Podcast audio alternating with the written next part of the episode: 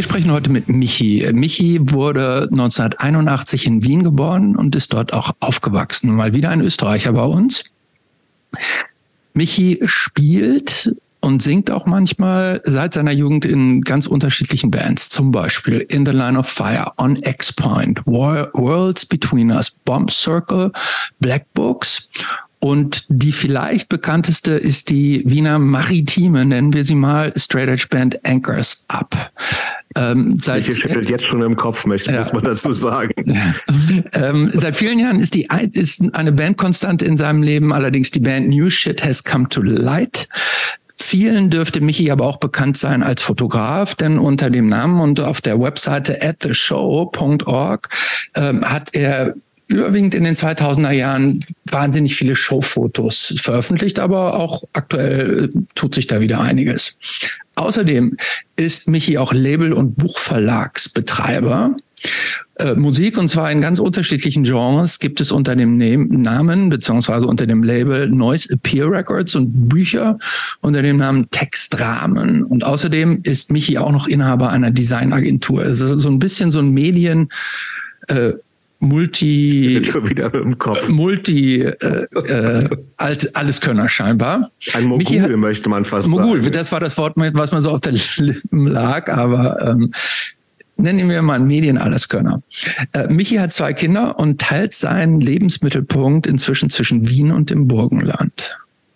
Ja, und äh, Michi und ich kennen uns von früher. Wir hatten da, gerade in diesen 2000ern, 2000ern, da war Michi sehr präsent. Da war ich auch noch mehr unterwegs, viel in, in Österreich mit damaligen Bands und sowas alles. Und äh, da hatten wir uns relativ häufig mal gesehen und fanden uns cool und, oder, nee, sympathisch sage ich jetzt mal cool.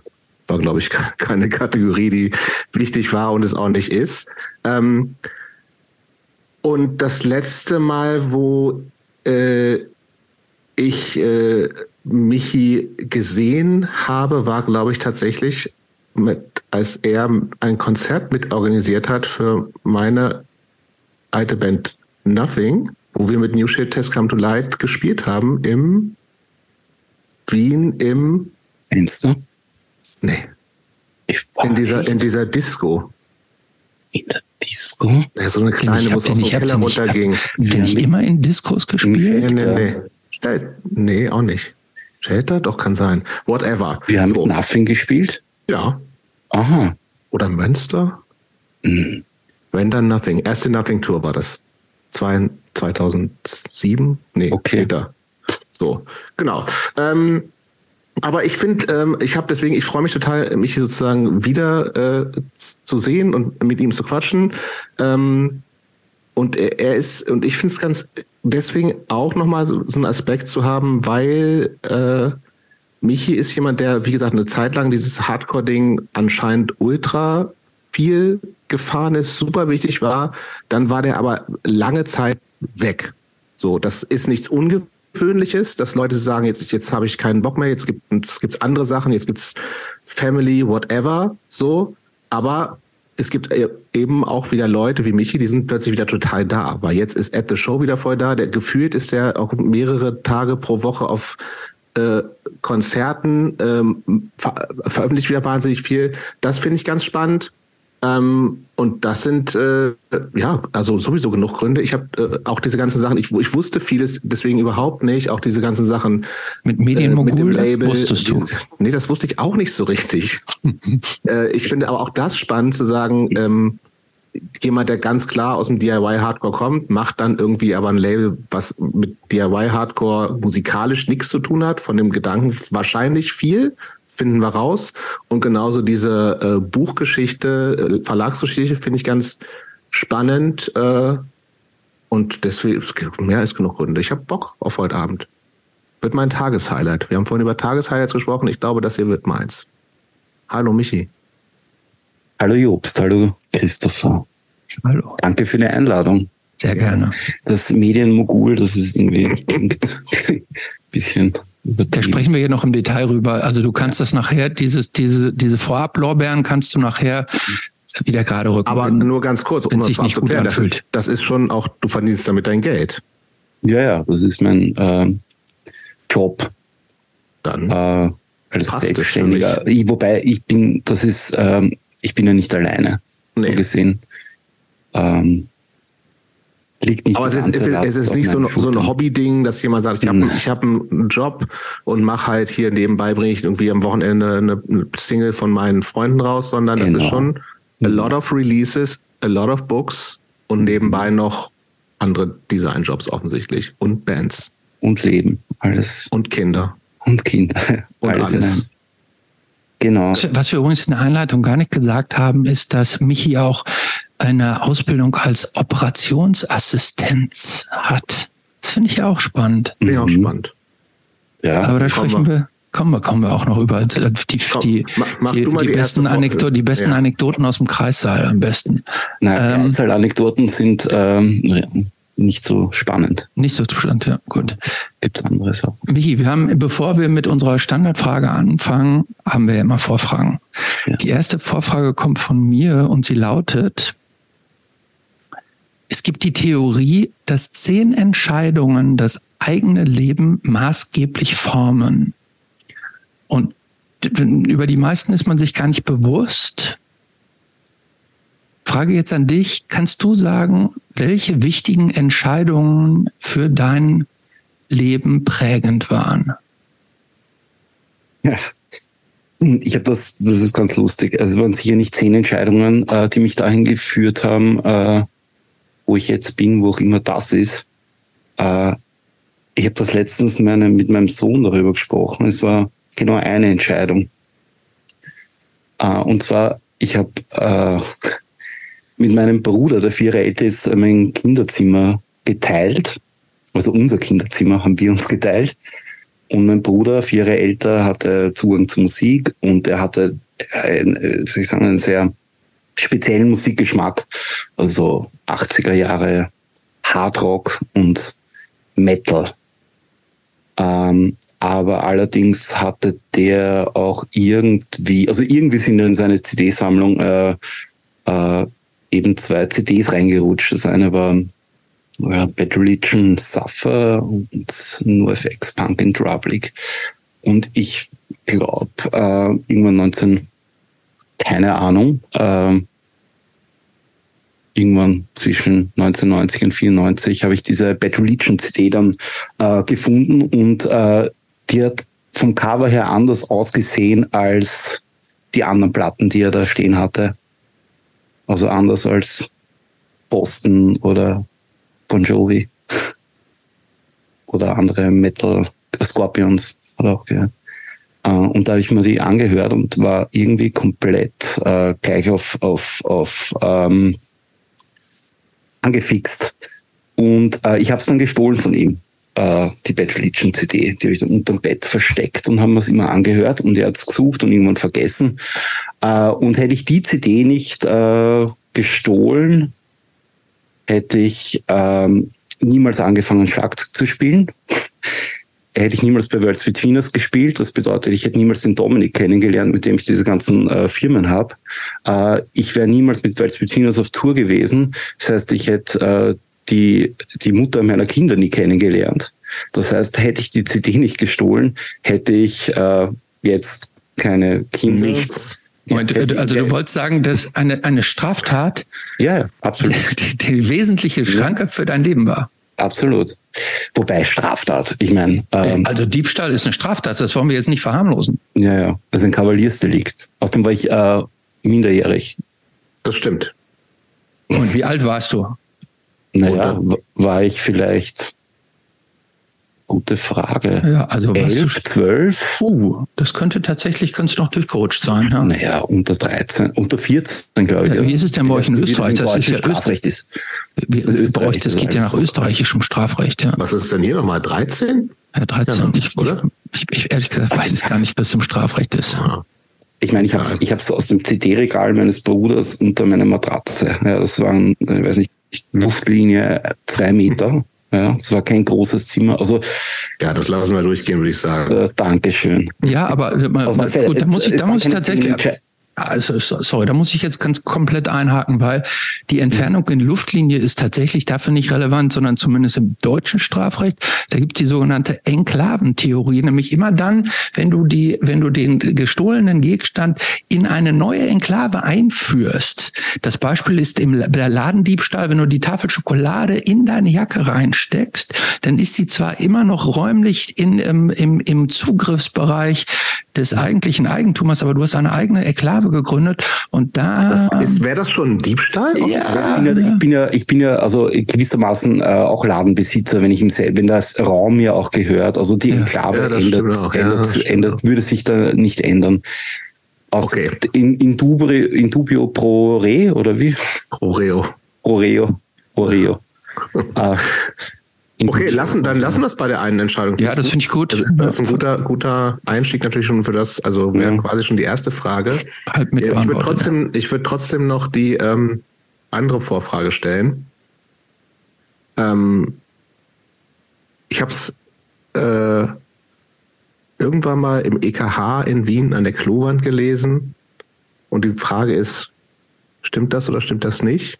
Oder was ist deine Meinung dazu? Da stand nämlich, Österreich ist wie Deutschland, nur schlimmer. Äh, Und ich glaube, es kam von Muff Potter, bin mir aber nicht ganz sicher. Ziemlich gut, ja. Fand ich irgendwie auch gut. Was, sagst, nicht, was, was fällt dir dazu ein? Naja,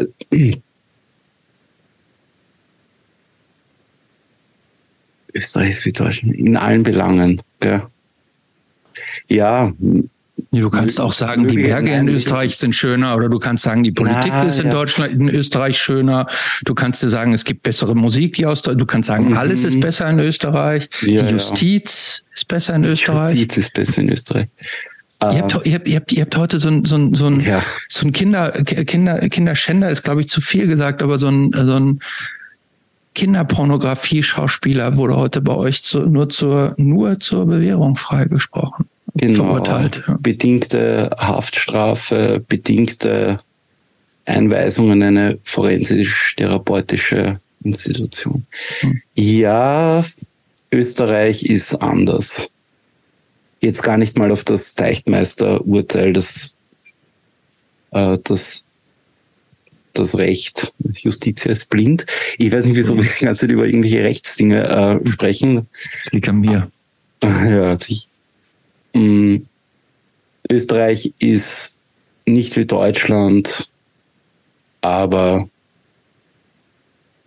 genauso beschissen wie jede andere, wie jeder andere Nationalstaat.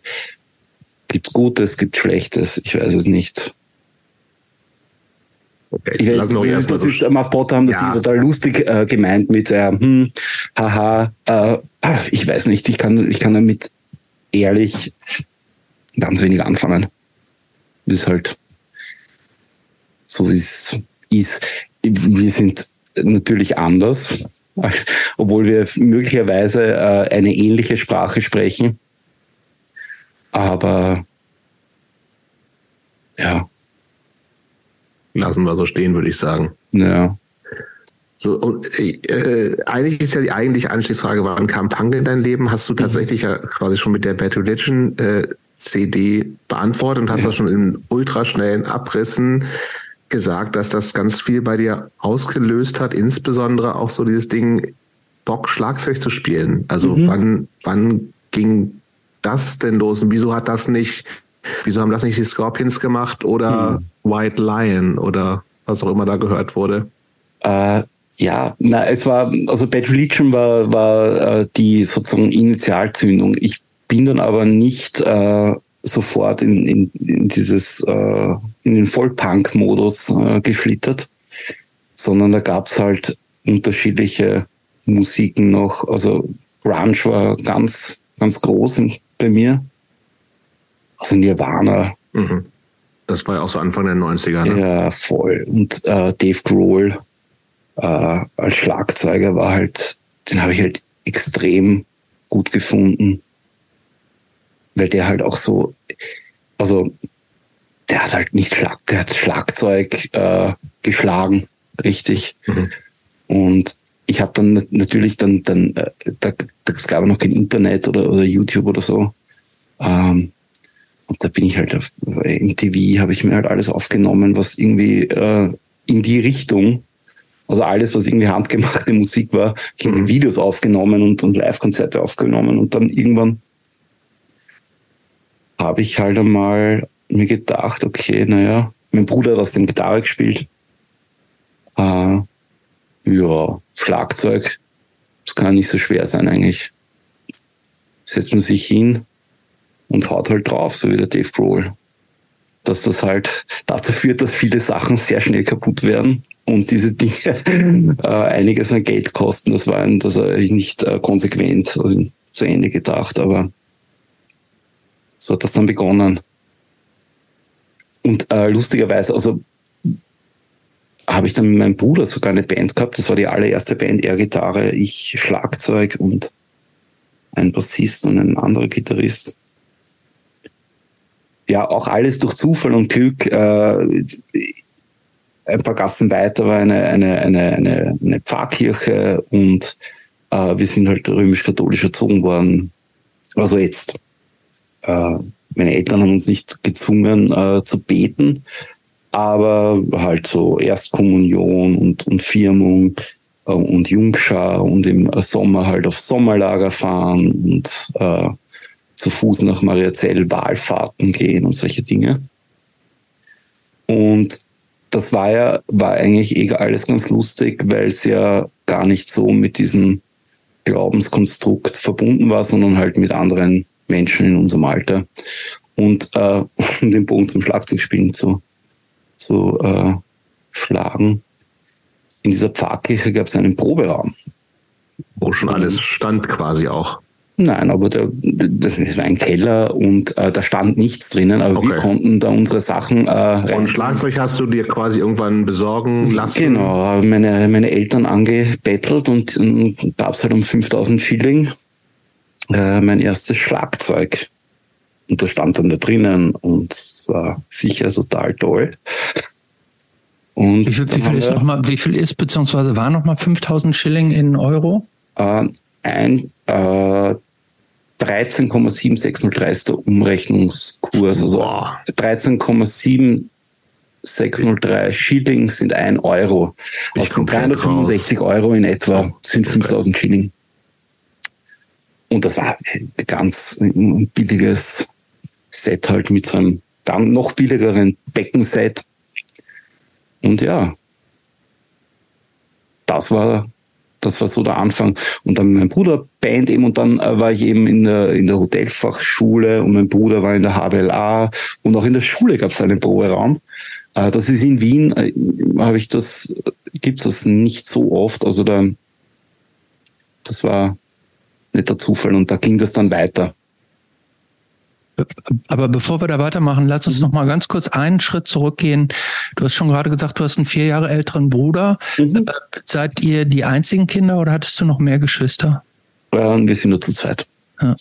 Und äh, kannst du mal kurz erzählen, wie, wie seid ihr so aufgewachsen? Wie ähm, ähm unter welchen? Wo auch? Wo auch in Wien, ja. Ne? Aber ähm, ja, Wien ist ja auch im, auch im Westen Wien, Wiens im 15. Bezirk, ganz in der Nähe eigentlich äh, von, also da, wo ich jetzt wohne, einfach über den Berg drüber. Meine Eltern ähm, sind eben in den 70er Jahren aus dem Burgenland, das, ähm, wie soll ich sagen, noch immer ein, ein, ein Bundesland ist, das wirtschaftlich äh, ein bisschen hinter Restösterreich hinterherhängt, also was Arbeitsplätze anbelangt, etc. Äh, besonders im Süden, wo meine Eltern her sind, äh, da gab es einfach, da war es ganz klar, dass man, wenn man äh, ein gewisses Alter halt erreicht hat, äh, dann nach Wien geht oder nach Graz oder irgendwo anders hin, äh, um zu arbeiten oder zu studieren oder was auch immer zu tun. Im, Im Falle meiner Eltern eben zu arbeiten. Mein Papa war Koch und hat in Baden bei Wien eine Lehre gemacht, also ist schon ein bisschen früher vom Burgenland weg hat dann meine Mama kennengelernt und äh, die sind dann nach Wien gezogen und haben dann meinen Bruder äh, bekommen. Und wir waren halt so eine, eine Gastronomiefamilie. Äh, genau. Das heißt, deine, deine Mutter hat auch in der Gastronomie gearbeitet? Meine Mutter hat als erstes einen Bürojob gehabt bei Stork nehme zwei. Aha. Mhm. Ähm, und dann, als mein Vater, der hat äh, verschiedene äh, Küchenstellen, halt so äh, Küchenchefstellen gehabt. Und dann hat sich selbstständig gemacht mit einem Restaurant im 16. Und als er sich selbstständig gemacht hat, wann war das? Das wird eh so war Ende der 80er, Anfang der 90er gewesen sein. Äh, da hat meine Mutter dann eben in, in dem Restaurant äh, mitgearbeitet. Und ähm, das heißt, sie haben viel gearbeitet und wir waren eigentlich auch sehr früh äh, dann auch ganz viel halt so selbstständig, nicht? Also wenn ich das jetzt bei meinen Kindern äh, also wenn du, ja, ich bin mit, mit, mit, ich bin halt allein in die Schule gegangen in, die, in der Volksschule, ja, wenn du heutzutage mhm. ist, das wird man da eher äh, komisch angeschaut von anderen Eltern, wenn man das äh, seinem Kind zumuten möchte. Zumindest in dem äh, Umfeld, in dem wir uns bewegen da jetzt. Aber wir waren relativ äh, auf uns allein, äh, alleingestellt waren wir nie. Wir waren immer da, halt äh, örtlich vielleicht nicht. Aber, ja, aber Restaurant heißt, heißt ja auch abends arbeiten tatsächlich, ne? Ja, genau, nachts arbeiten. Also nicht so, was viele kennen, dass irgendwie dann abends na, Familie na, zu Hause na, ist, das war ja dann quasi gar nicht. Feiertag, Sonntags etc. Mhm. Und äh, also meinen Vater habe ich wirklich, wirklich äh, nicht sehr oft gesehen, muss ich sagen. Also ich habe äh, die ähm, ich habe keine einzige schlechte Kindheitserinnerung, muss ich ehrlich sagen.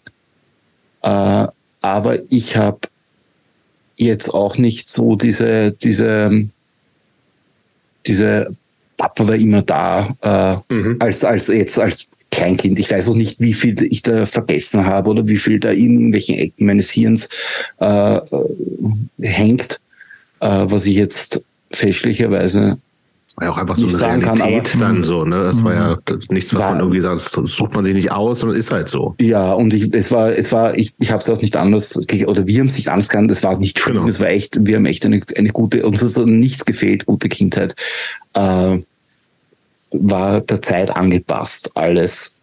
Also finanziell alles easy, weil auch so ein, so ein Restaurant heißt ja nicht unbedingt, da kommt auch immer Kohle rein, alles läuft so. Ja, finanziell was easy. Also da, ja, ja, zu damaliger Zeit war es wird es wahrscheinlich sehr gut gelaufen sein, weil äh, neben, also neben der Arbeit halt Haus gebaut. Wir, wir hatten zwei Autos, äh, uns hat's an, an nichts gefehlt, aber wir waren Kinder. Also ich weiß nicht, mhm. äh, wie, äh, wie der Struggle war. Ja, das mhm. äh, kann ich schwer sagen. Aber keiner, den du irgendwie mitgekriegt hättest, weil nein, nicht genug also, Kohle für irgendwas da nein, gewesen ist. Belastend, äh, also so belastend, dass ich mir Gedanken darüber äh, machen hätte müssen, äh, war definitiv nicht. Was da. war denn das überhaupt für ein Restaurant? Das war ein ganz gut bürgerlich, gut bürgerliches Restaurant, also mit Stoffservietten. Mit Stoffservietten? Okay. Immerhin gut. Ähm, Was war denn da, das, da in dem Restaurant dein Lieblingsessen? Ihr habt da wahrscheinlich auch öfter gegessen oder immer oder sowas. Ja, das, das kann ich da. Ich bin da letztens, als ich ins Schwimmbad gegangen bin, bin ich da vorbeigegangen, habe ein Foto gemacht. Das gibt's leider, also die Immobilie gibt's noch, aber da ist nichts mehr drinnen. Mhm. Ich kann mich nicht mehr, also äh, wir haben jeden Tag, wenn wir nicht äh, hingefahren sind zum Essen, hat unsere Mutter die Leftovers mit nach Hause gebracht? Er hat was äh, jeden, jeden, äh, jeden Tag mit nach Hause gebracht. Also es mhm. gab immer entweder das Menü, das es gerade gab, da gab es immer so ein Mittagsmenü, Suppe, Hauptspeise, ähm, oder aber irgendwas à la carte, was, was halt zu viel gab oder so. Also das war, also kann mich nicht mehr erinnern. Und meine Mutter hat eigentlich auch immer so, so Hausmannskost gemacht. Das war ganz, ganz gut. Wahrscheinlich, ja, ja. Aber ich habe Lieblingsgericht, hm. also der Schnitzel war am besten oder so, na, das hm. kann ich, kann ich, kann ich gar nicht sagen. Es gab eine Jukebox in, in also oh. so eine, oh. eine, eine richtige, eine 7-Inch äh, Rock-Ola äh, Jukebox mit der ich mich ganz viel auseinandergesetzt. Das war ganz lustig. Aber ähm, Essen gab's auch. Gibt, gibt es bestimmte Werte fürs Leben, die dir von deinen Eltern so in der Kindheit mit äh, an die Hand gegeben wurden, die du jetzt noch für dich als wichtig empfindest? Hm. Oder wo du, wo du merkst, das gibst du jetzt deinen Kindern weiter und merkst, das wurde dir schon von deinen Eltern so hm. gegeben? Ja, gibt's auf alle Fälle. Aber das sind so, so richtige, also jetzt gar nicht, also nichts, also es gab da kein philosophisches Framework, äh, in dem wir erzogen wurden, sondern äh, ganz klar sehr pünktlich. Äh, wenn du dir was ausmachst, dann halte das äh, und mach's zu Ende. Ja? Also anfangen ist gut, aber wenn du was anfängst, mach's einfach zu Ende. Äh, und das sind halt auch die Sachen, die, die, also, und halt, ich weiß nicht, ja, diese ganzen mittelständischen äh, Dinge wie sei sparsam und weiß nicht, ich weiß nicht was, ja. Ähm, aber ich habe das, wie gesagt, das, das war, das war gar nicht verpackt in irgendwie in so, so Weisheiten mhm. äh, oder wie gesagt in so ein, so ein Framework, in dem man halt äh, drinnen steckt oder das irgendwie total fundiert und, und äh, äh, durchdacht ist, sondern das war einfach richtige, ganz so mittelständische, sein guter Mensch und ja, was ja, was also zumindest so eine offensichtliche Parallele ist und also was die Frage ist sozusagen, wie glaubst du, es hat deiner Meinung nach mit, mit zu tun? Also ich meine, offensichtlich waren deine Eltern selbstständig mit einem eigenen Unternehmen. Du hast jetzt quasi auch ein eigenes Unternehmen. Hast du das Gefühl, dass das hat, da gibt es einen Zusammenhang oder ist das einfach totaler Zufall? Ähm, das ist eine gute Frage. Äh, ich glaube, also meine, meine Mutter war nicht begeistert, muss ich ehrlich sagen. Als ich da meinen, meinen, den sichersten Job der Welt im Krankenhaus? Bei, der, Gemeinde Wien im Krankenhaus, mhm. als ich das nach 20 oder knapp 20 Jahren hingeschmissen habe. Ähm, noch dazu mit zwei kleinen Kindern etc. Da war sie nicht begeistert, aber das hat wahrscheinlich auch hängt wahrscheinlich auch damit zusammen, dass sozusagen die letzte Firma, die mein Vater dann hatte, die ist dann insolvent geworden. Aber das war jetzt auch keine, äh, wie soll ich sagen, äh, Riesenpleite oder so, sondern es war halt okay, ist halt nicht mehr.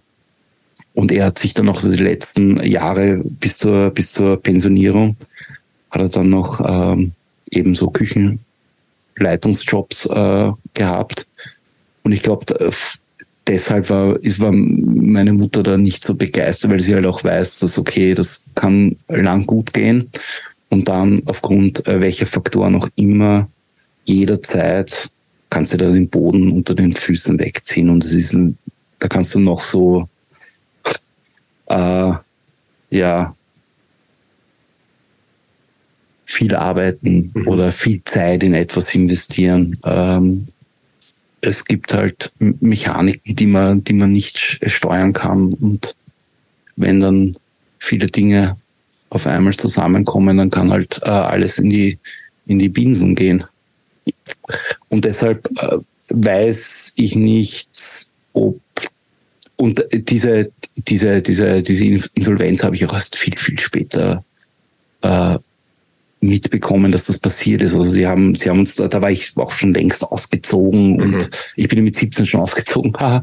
ähm, aber da war ich schon in, in diesem voll, da war ich schon äh, Hardcore Level 20, so wollte ich sein und da habe ich das habe ich das alles nicht mitbekommen. Mhm. Und äh, dann in der, mhm. in, der, in der Nachbearbeitung oder in, in den Gesprächen darüber, selbst als, als jetzt, weiß nicht, als, als 40er, mein Vater hat auch nicht, nicht sehr, sehr drüber geredet. Also er hat Fragen beantwortet, wenn man Fragen gestellt hat, aber es war jetzt nicht, ja, es passiert.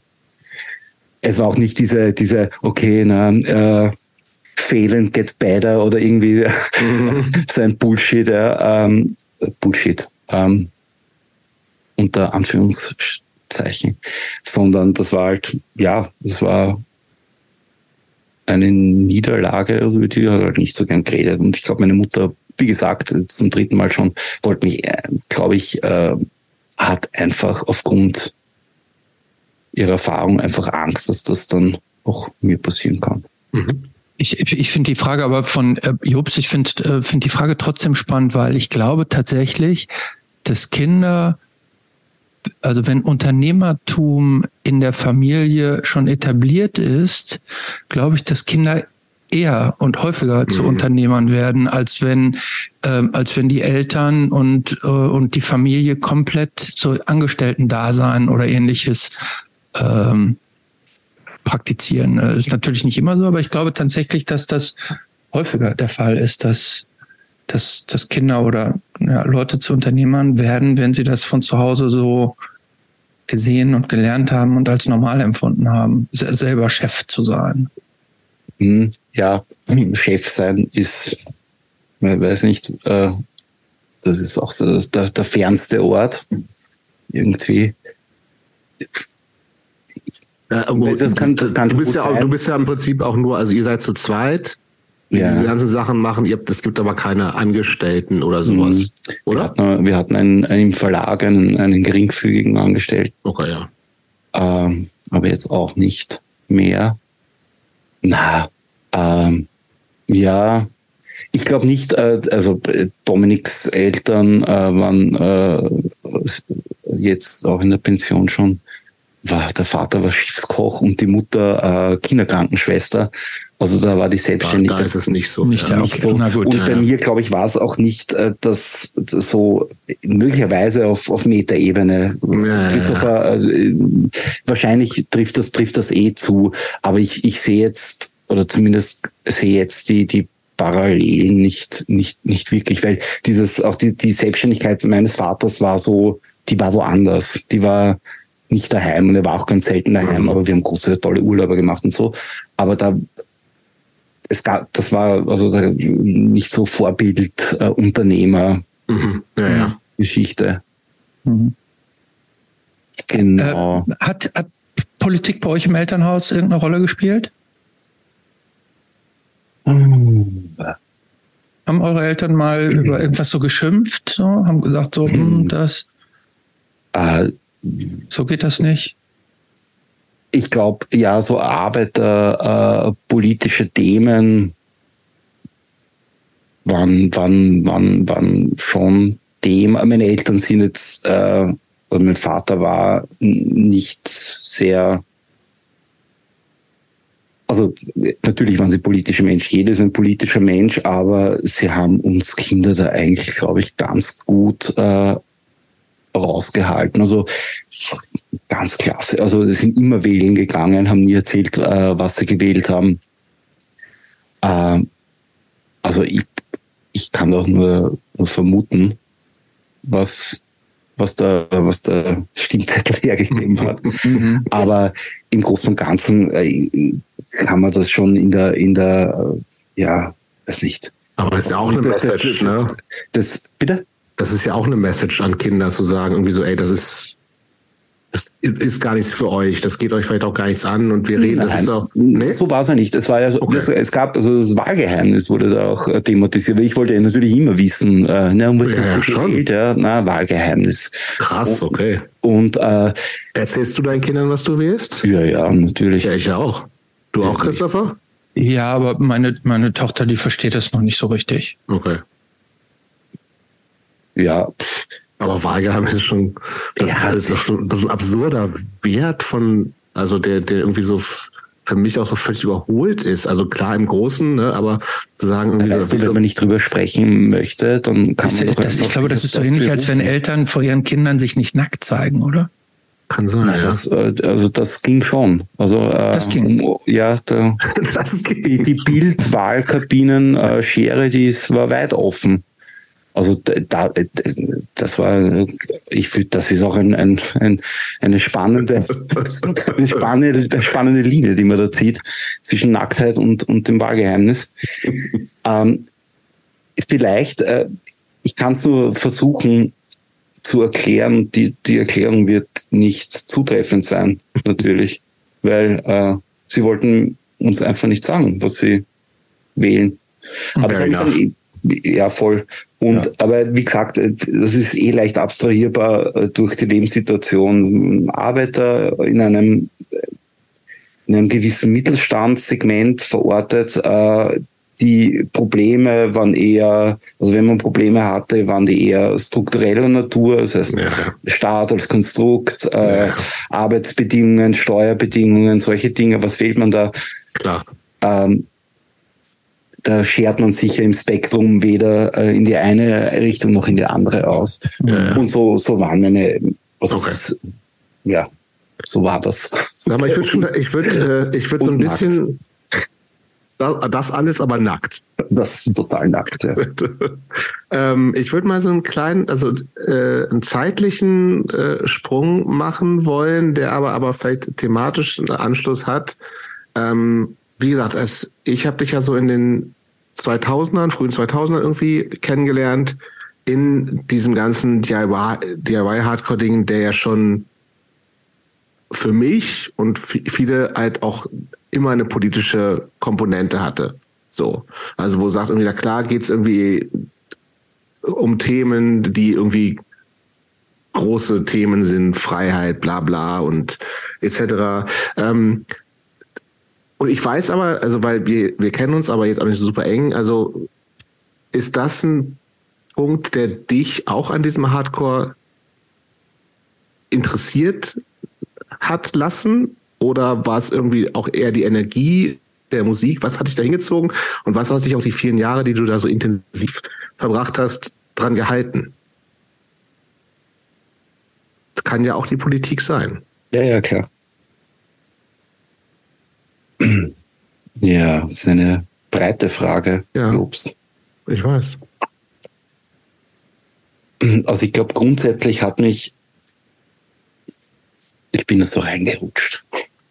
Aber was mich, äh, was mich von Anfang an so fasziniert, ist ein beschissenes Wort. Ja, damals ja vielleicht was schon. Mich, was mich so angezogen hat, war eben dieses Gegenkonzept zu all dem, was ich bis zu dem Zeitpunkt als normales, unter Anführungsstrichen, Leben ähm, wahrgenommen habe. Das ist Leistungsdruck, mhm. ähm, sozusagen Linearität der, des Lebens, des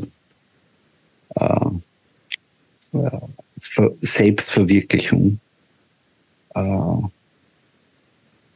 also es entspannt, als ich das das erste war, vor allem äh, ganz unabhängig, das begleitet mich ja bis heute in, und schwingt halt manchmal leider, aber ganz oft auch, Gott sei Dank, äh, überall noch mit. Also DIY als, als, als so Herzstück mhm. äh, von dem Ganzen. Und ähm, natürlich auch äh, die politische Position, die man, wenn man sich in einem gesellschaftlichen Gegenkonzept äh, einbettet, äh, das fand ich natürlich auch total spannend. Du hast das also tatsächlich als ein richtiges, als eine ein komplettes Lebenskonzept, was entgegen der Norm äh, positioniert war, wahrgenommen, richtig? Damals, damals, damals auf alle Fälle. Und ähm, das hat mir auch äh, wahnsinnig geholfen, ähm, mich da auch über die über die Jahre zu zu schleppen. Ähm, wie gesagt, anfangs äh, war das total spannend und voller, voller Magie. Irgendwann kommt man natürlich drauf, auch in unserem Vorgespräch jetzt, wo wir ähm, ja über äh, dieselben, dieses, diese, diese äh, Gegen, ich weiß nicht, ich muss ein, ein gutes Wort finden, um das zu, zu beschreiben, diese äh, Parallelstrukturen äh, zu, zu, zu diesem äh, jetzt mittelständischen Bürgertum, in dem ich groß geworden bin, das war einfach komplett losgelöst. Du hast, äh, du hast drucklos alles machen können, was du, was du wolltest. Du konntest alles sein, was du sein wolltest. In diesem Framework natürlich. Und hattest da eigentlich auch keine, es gab da einfach keine Regeln. Jetzt, wie hat sich bis auf, bis auf, äh, natürlich gab es Regeln, aber das war wie wenn du wenn du von einer Brücke springst, ne? Bis das Wasser kommt, äh, fliegst und ähm, und so war das. Schöner mhm. freier Fall. Wie, mhm. wie, wie, hat sich denn dieser Kosmos dir überhaupt erschlossen? Also wie, wie hast du dieses, diese, diese Parallelstruktur oder diese Utopie oder so, wer hat dich zum, zum Springen der Brücke gebracht? Ja, das war der Philipp Breitzer. Äh, mit dem habe ich ähm, Handball, ich habe Handball gespielt im, im Gymnasium und dann in einem Verein ewig lang, was ewig lang, bis ich 17 war.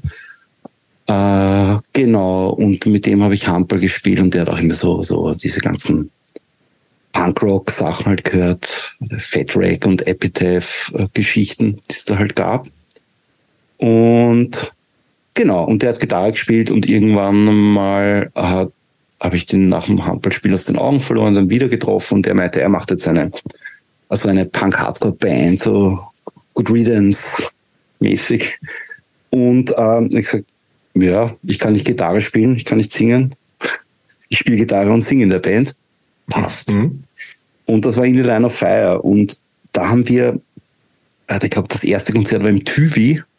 Äh, Sagt mir auch noch was. Da ja. hast du mit Highscore mal gespielt, glaube ich. Das kann sein, ja. Ähm, und dann haben wir mit Children of Fall, glaube ich, das erste Konzert gespielt. Und äh, da hat das eigentlich begonnen, also im Tüvi. Wobei zu der Zeit war ja ähm, in den 90ern, da war ja dieses. Ja, das ist nicht mehr, das ist schon 2000. Das ist schon 2000, 2000, äh, 2000 aber was ich sagen wollte, das war ja damals eigentlich schon fast Mainstream-Musik, oder? Was oder meinst du? Ja, dieses, dieses äh, Fat-Rack-Kram und so. Diese Fat-Rack-Kram und so. Das war, war schon knapp überm, überm, überm Zenit. Also Warp ja, aber Tüvi, in Europa. Genau, aber so also Tüvi-Konzert ist dann halt schon ein kleines DIY-Konzert. Genau. So für, und, zu äh, deiner Einordnung. Davor kannte ich halt nur die Construction Tour und, und genau, Tour und halt äh, Arena, große Shows halt oder okay, wie so in der kleinen Halle.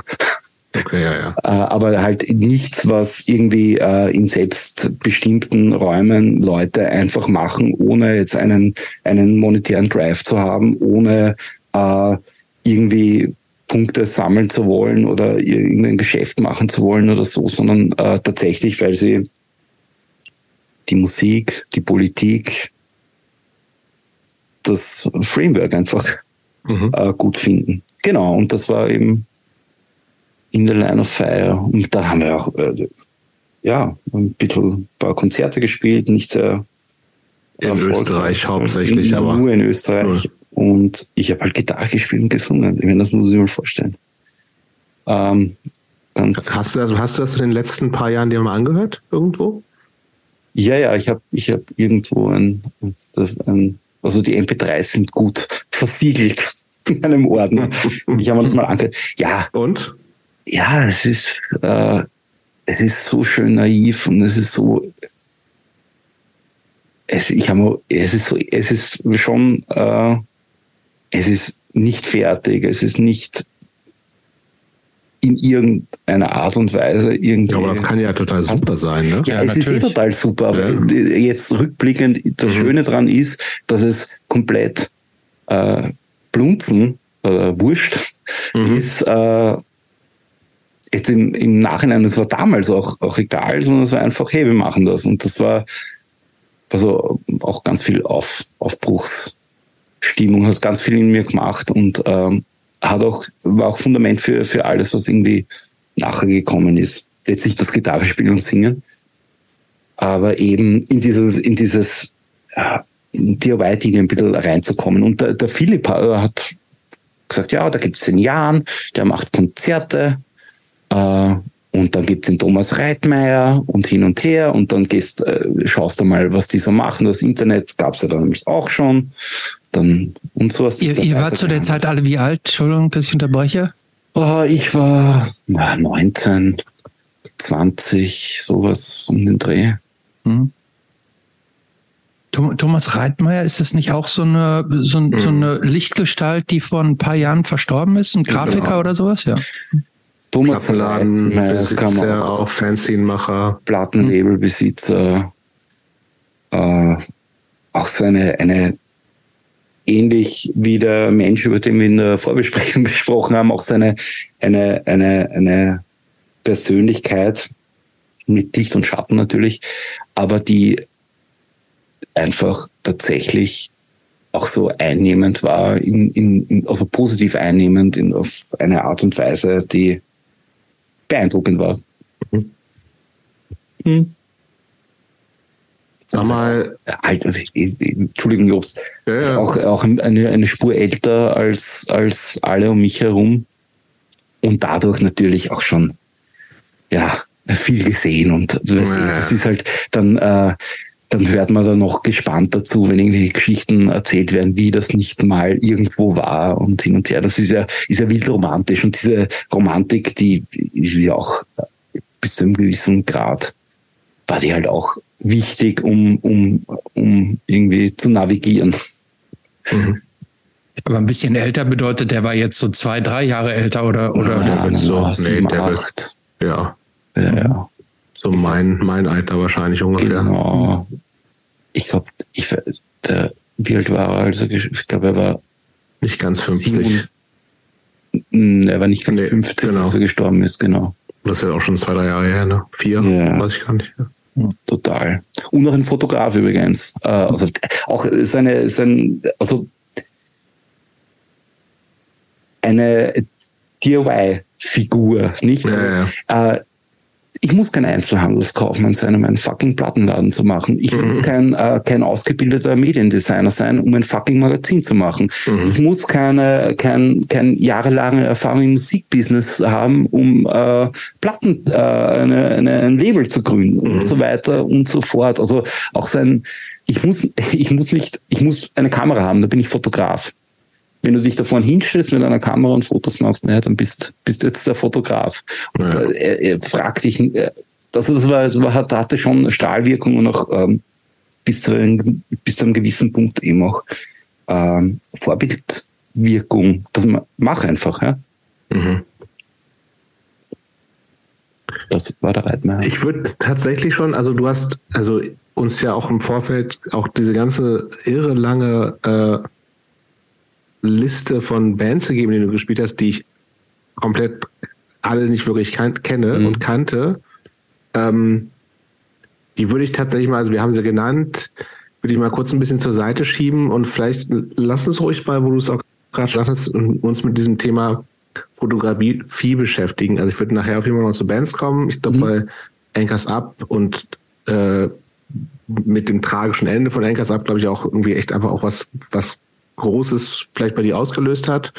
Ähm, kommen wir später noch zu. Aber ich würde gerne mal über das Thema Fotografie reden, weil das ja auch eins ist, weil was in deinem Leben eine große Rolle spielt, immer noch. Und wie gesagt, ich, also für mich warst du dann irgendwie gar nicht so der, der Typ aus Bands, sondern der Typ, der halt Fotos macht. Immer und viel und die sind immer super. Ähm, wann ich fand sie super. Er schüttelt schon wieder mit dem Kopf. ähm, was, äh, wie, wie bist du dazu gekommen und, und kannst du sagen, was dich daran irgendwie ja offensichtlich immer noch fasziniert, weil es ja auch gleichzeitig, ich mache schon wieder eine große, breite Frage, es tut mir leid, äh, ja auch was anders ist als irgendwie so, ich stürze mich da voll rein. Man hat ja automatisch auch mal so eine Distanz mit so einer Kamera, vielleicht. Also Kannst du das irgendwie, das ganze Thema Michi und Fotografie, insbesondere in Sachen Konzerte, vielleicht erstmal so ein bisschen reflektieren? Mhm. Ich habe, ja, also Fotografie war, ich weiß nicht, wie das bei euch war, aber ich bin halt drauf mit Fotoalben aufgewachsen. Es gab einfach, wurde immer, wenn irgendwas war, wurde halt fotografiert. Es gab eine Familienkamera und es gab Familienfotos und es gab in jedem Familienteil halt immer einen, der sich dann sozusagen um diese äh, Dokumentation der, der Familien-Events äh, gekümmert hat. Und das war was total Besonderes natürlich damals. Da gab es auch diese, diese Blitzkugeln, äh, die man raufgeschraubt hat, die dann explodiert sind. Fuck off, so alt bist du nicht. Ja, aber ich kann mich daran erinnern. Und, und Wirklich? Die sie so gedreht haben, ne? Ja, ja. Ja, ja. Ähm, die gab es auch an diesen so Vorbild, äh, nicht diese, diese, die man so auseinandergezogen hat. Ja, an diesen Ritschratsch-Klickkameras, genau, ja, aber ja, das ja, war doch, das war, das war fünf, 30 Jahre bevor ihm. Na, na, na, na, die gab es in den 80ern schon noch, oder? Wirklich? Von Aqua diese? Ja, Aqua Click, natürlich. Genau, und ähm, das hat mich... Sagt man, ist wieder wach. Ja, also, ja. Wenn ihr jetzt noch sagt, irgendwie, da hat sich einer noch so, so, so eine Decke über den Kopf gelegt und hat so einen großen Kasten auf dem Stativ gehabt. Mhm. Soweit kommt, hat noch dann so eine Scheibe reingeschoben, soweit kommt es noch. Das gibt's aber heute auch noch, Christoph. Also ja, das gibt's nicht. noch, aber das, das gab's jetzt nicht auf euren Familienfesten. So. Ja, weiß. Äh, weil wir keine tatsächlichen Fotografen äh, in der Familie hatten, also ausgebildete nur Enthusiasten und das ist eh toll. Ja. Äh, und die haben das eben ähm, immer dokumentiert und äh, also es hat immer so einen Stellenwert gehabt und so Familienalben oder Fotos anschauen war immer halt total schön. Irgendwann habe ich dann sind Kameras billiger geworden und da habe ich einmal eine bekommen, habe ich so herumgetan damit, aber eher ja unambitioniert äh, irgendwie Sprachreise nach England und so fotografieren. Aber ich habe immer, das habe ich immer gern gemacht. Und dann kam Digitalfotografie und mein Papa hatte dann eine Digitalkamera, eine, eine weiß nicht, ob es eine der ersten war, aber eine, eine Sony Digitalkamera, wo man auf der Seite Disketten reingeschoben hat. Klar. Also, das war so diese, das war ganz toll. Und mein Vater hat damals Veranstaltungen, also Konzerte veranstaltet. Ähm, und was für Konzerte denn? Ach, das ist ja also äh, ganz, ganz unterschiedliche Sachen. Ich habe eh erzählt, das ist aus dem südlichen Burgenland und da gibt's eben diese mhm. Pendler, die dann äh, sonntagsabends nach Wien fahren und dann am Freitagabend wieder zurück. Mhm. Und da gab's in einmal im Monat in der Szene Wien, also früher im Rockhaus, weiß nicht, ob du das kennst, die Obst, das war in, mhm. so eine, äh, so eine 600er Venue. Da, nee, das mir nichts. Und äh, dann in der Szene Wien auch so 600, 700 Capacity hat er so einmal im Monat ähm, eine, ein Event gemacht, der Pendlerfest geheißen hat. Pendlerfest. Für alle BurgenländerInnen. Ja, das war die Zielgruppe, also Alkohol und Burgenland. Und da hat immer eine Band gespielt und das waren also Unterhaltungsbands, die aber wirklich äh, musikalisch jetzt nicht sehr äh, vielleicht wertvoll waren, aber sie haben gut gespielt, gute, also ausgebildete so, so, Musiker, die so, unterhalten. Coverbands. Aber Bands, genau. Okay. Und äh, da hat mein Vater dann so mit dieser Digitalkamera, mit den Disketten dann immer so die Leute beim Cola äh, Rot und, und äh, was es da für Getränke gegeben hat, einfach beim Saufen fotografiert. Und die haben sich fotografieren lassen. Und, halt so, und da gab es dann eine Internetgalerie, damals gab es die Datenschutzgrundverordnung noch nicht. Mhm. Ähm, da war das alles locker. Und genau, da bin ich dann so, die haben wir dann ein paar Mal ausgeborgt. Das ist ja ganz, ganz übelste Qualität natürlich. Und irgendwann haben wir dann eine Digitalkamera gekauft. Und als das mit dem ähm, DIY äh, losgegangen ist, also mit den Konzerten, habe ich mir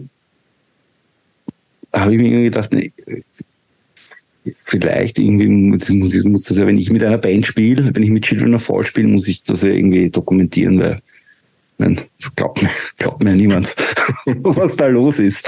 Moment, aber wenn du selber spielst, kannst du ja nicht fotografieren. Nein, aber äh, ich spiele auch nicht äh, bei Children of Fall, sondern ich habe so. davor gespielt. Oder. Ach so, wenn du mit denen spielst, mit denen ja, zusammen spielst, verstehe. Band ah, ja, okay. Mit meiner mhm. Band, mit einer anderen Band spielen. Okay.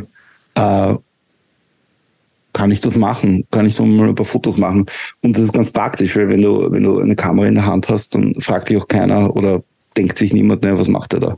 rumsteht oder vorn, sondern es ist ganz klar, das, der macht halt Fotos. Ne? Mein Gott, für wen auch immer. Oder aber das kann ja auch durchaus, äh, man ist ja trotzdem ein bisschen, also es war ja noch nicht die Zeit mit äh, Handykameras und alle machen ja. eh die ganze Zeit Fotos, sondern bist ja ein bisschen exponierter, als du sonst bist. Genau, man ist exponiert, aber man kann sich hinter dem Ding urgut verstecken. Okay. Und vor allem äh, das, das, also wenn du mit dem Rücken zu den Leuten stehst, dann ist die, das Exponiertsein auch äh, nur halb so schlimm.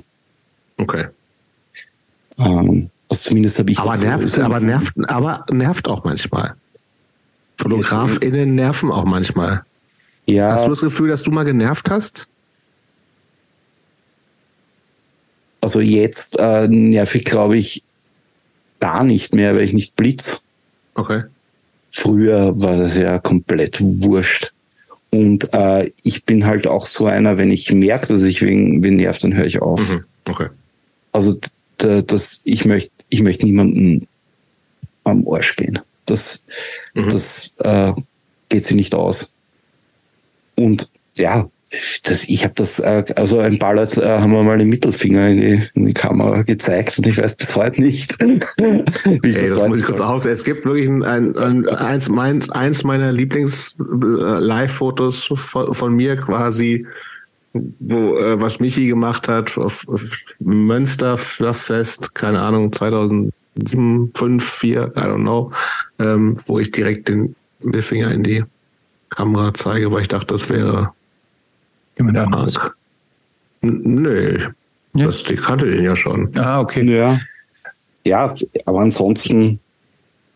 Aber ähm, jetzt, ähm, du, du hast ja, wenn ich, wenn ich mir jetzt deine äh, Seite so angucke, hast mhm. du ja einen, schon sehr speziellen Stil. Hm? Da, du bist immer äh, sehr nah dran. So, mhm. hm? du das sieht so aus, als würdest du mit einem relativ großen Weitwinkel meistens fotografieren. Ähm, Hast du die, diese, diesen Stil, also wenn man deine Fotos anguckt von den unterschiedlichen Shows, das sieht alles sehr aus einem Guss aus. Ne? Also man erkennt, man erkennt da eine sehr klare Linie. Ähm, und ähm, viele auch so KonzertfotografInnen haben ja so einen speziellen Stil, dass sie sagen, ich stehe am liebsten ich sag jetzt mal so links auf der Bühne oder für mich ist es wichtig, die ganze Band im Bild zu haben. Dann gibt es Leute, die machen immer nur so Porträts von den einzelnen Leuten. Dann gibt es viele, die so von unten nach oben, so wie, wie auch immer. Da gibt es ja ganz unterschiedliche Herangehensweise und Stile und Techniken und was jeder so für sich ähm, dann als als als gut und richtig so empfindet. Kannst du das bei dir beschreiben? Kannst du sagen, was so dein, was für dich wichtig ist, was ein gutes Konzertfoto ausmacht und wie du da so hingekommen bist? Mhm. Also ich, äh, ich glaube, Stil kann man nicht an, an, an Objektiven äh, festmachen, es ist mehr so Komposition, mhm. Bild, Sprache dann. ist auch ganz schwer zu beschreiben, es ist mehr so ein, ein Gefühl. Und ich glaube auch, dass das ein gutes Konzertfoto ein, ein Foto ist, wo man ähm, irgendeine Emotion dann einfach empfindet, wenn man es anschaut. Ohne jetzt zwingend ähm, in irgendeiner Weise beteiligt gewesen zu sein. Also ein unbeteiligter, eine unbeteiligte dritte Person, äh, wenn die eine, ein egal wie geartetes Gefühl hat, wenn, wenn sein Bild sieht, ähm, ich glaube, das ist dann ja ist Mission accomplished. Ähm, technisch gute Fotos sind wahrscheinlich was anderes, haben andere Parameter, nach denen sie beurteilt werden. Ähm, aber genau, also ich glaube, äh, Komposition ist was, was, was so maßgeblich äh, ein maßgebliches Element eines, eines guten Fotos ist. Und ich bin mir ich glaube schon, dass ich über die Jahre einfach auch ähm, sicher durch die, durch die Frequenz äh, des, des Fotografierens da äh, eine, eine Art Bildsprache gefunden habe. Aber ja, das ist, weißt du, je, ist ein bisschen so wie äh, jeder von uns kann sich eine, eine Kunstsprache ausdenken, mhm. die ganz toll ist, nur wenn es kein anderer spricht, dann bist du halt auch sehr allein äh, mit, mit deiner Sprache. Also es, es ändert sich ja immer, was, was, was jetzt gerade irgendwie auch gut und gerne ähm, gesehen wird oder verwendet wird dann für irgendwelche Dinge. Und ja, ich bin, ich bin gern ganz nah. Das auf alle Fälle. Das mag ich, das, das ist halt, kommt halt aus dieser DIY kleiner Club Floor Show Geschichte. Das heißt, das, bist du, bist du in der Crowd lieber oder auf der Bühne direkt? Ah, ich bin, ja, es ist schwierig. Das kommt auf die Bühne an, es kommt aufs, aufs Konzert, es kommt darauf an, äh, wie es, wie es abgeht. Äh, ich, ich, ich habe jetzt in der, ich weiß nicht, diese Triple B Tour, diese ganz schreckliche, ähm, habe ich fotografiert in der Arena, in der großen Halle.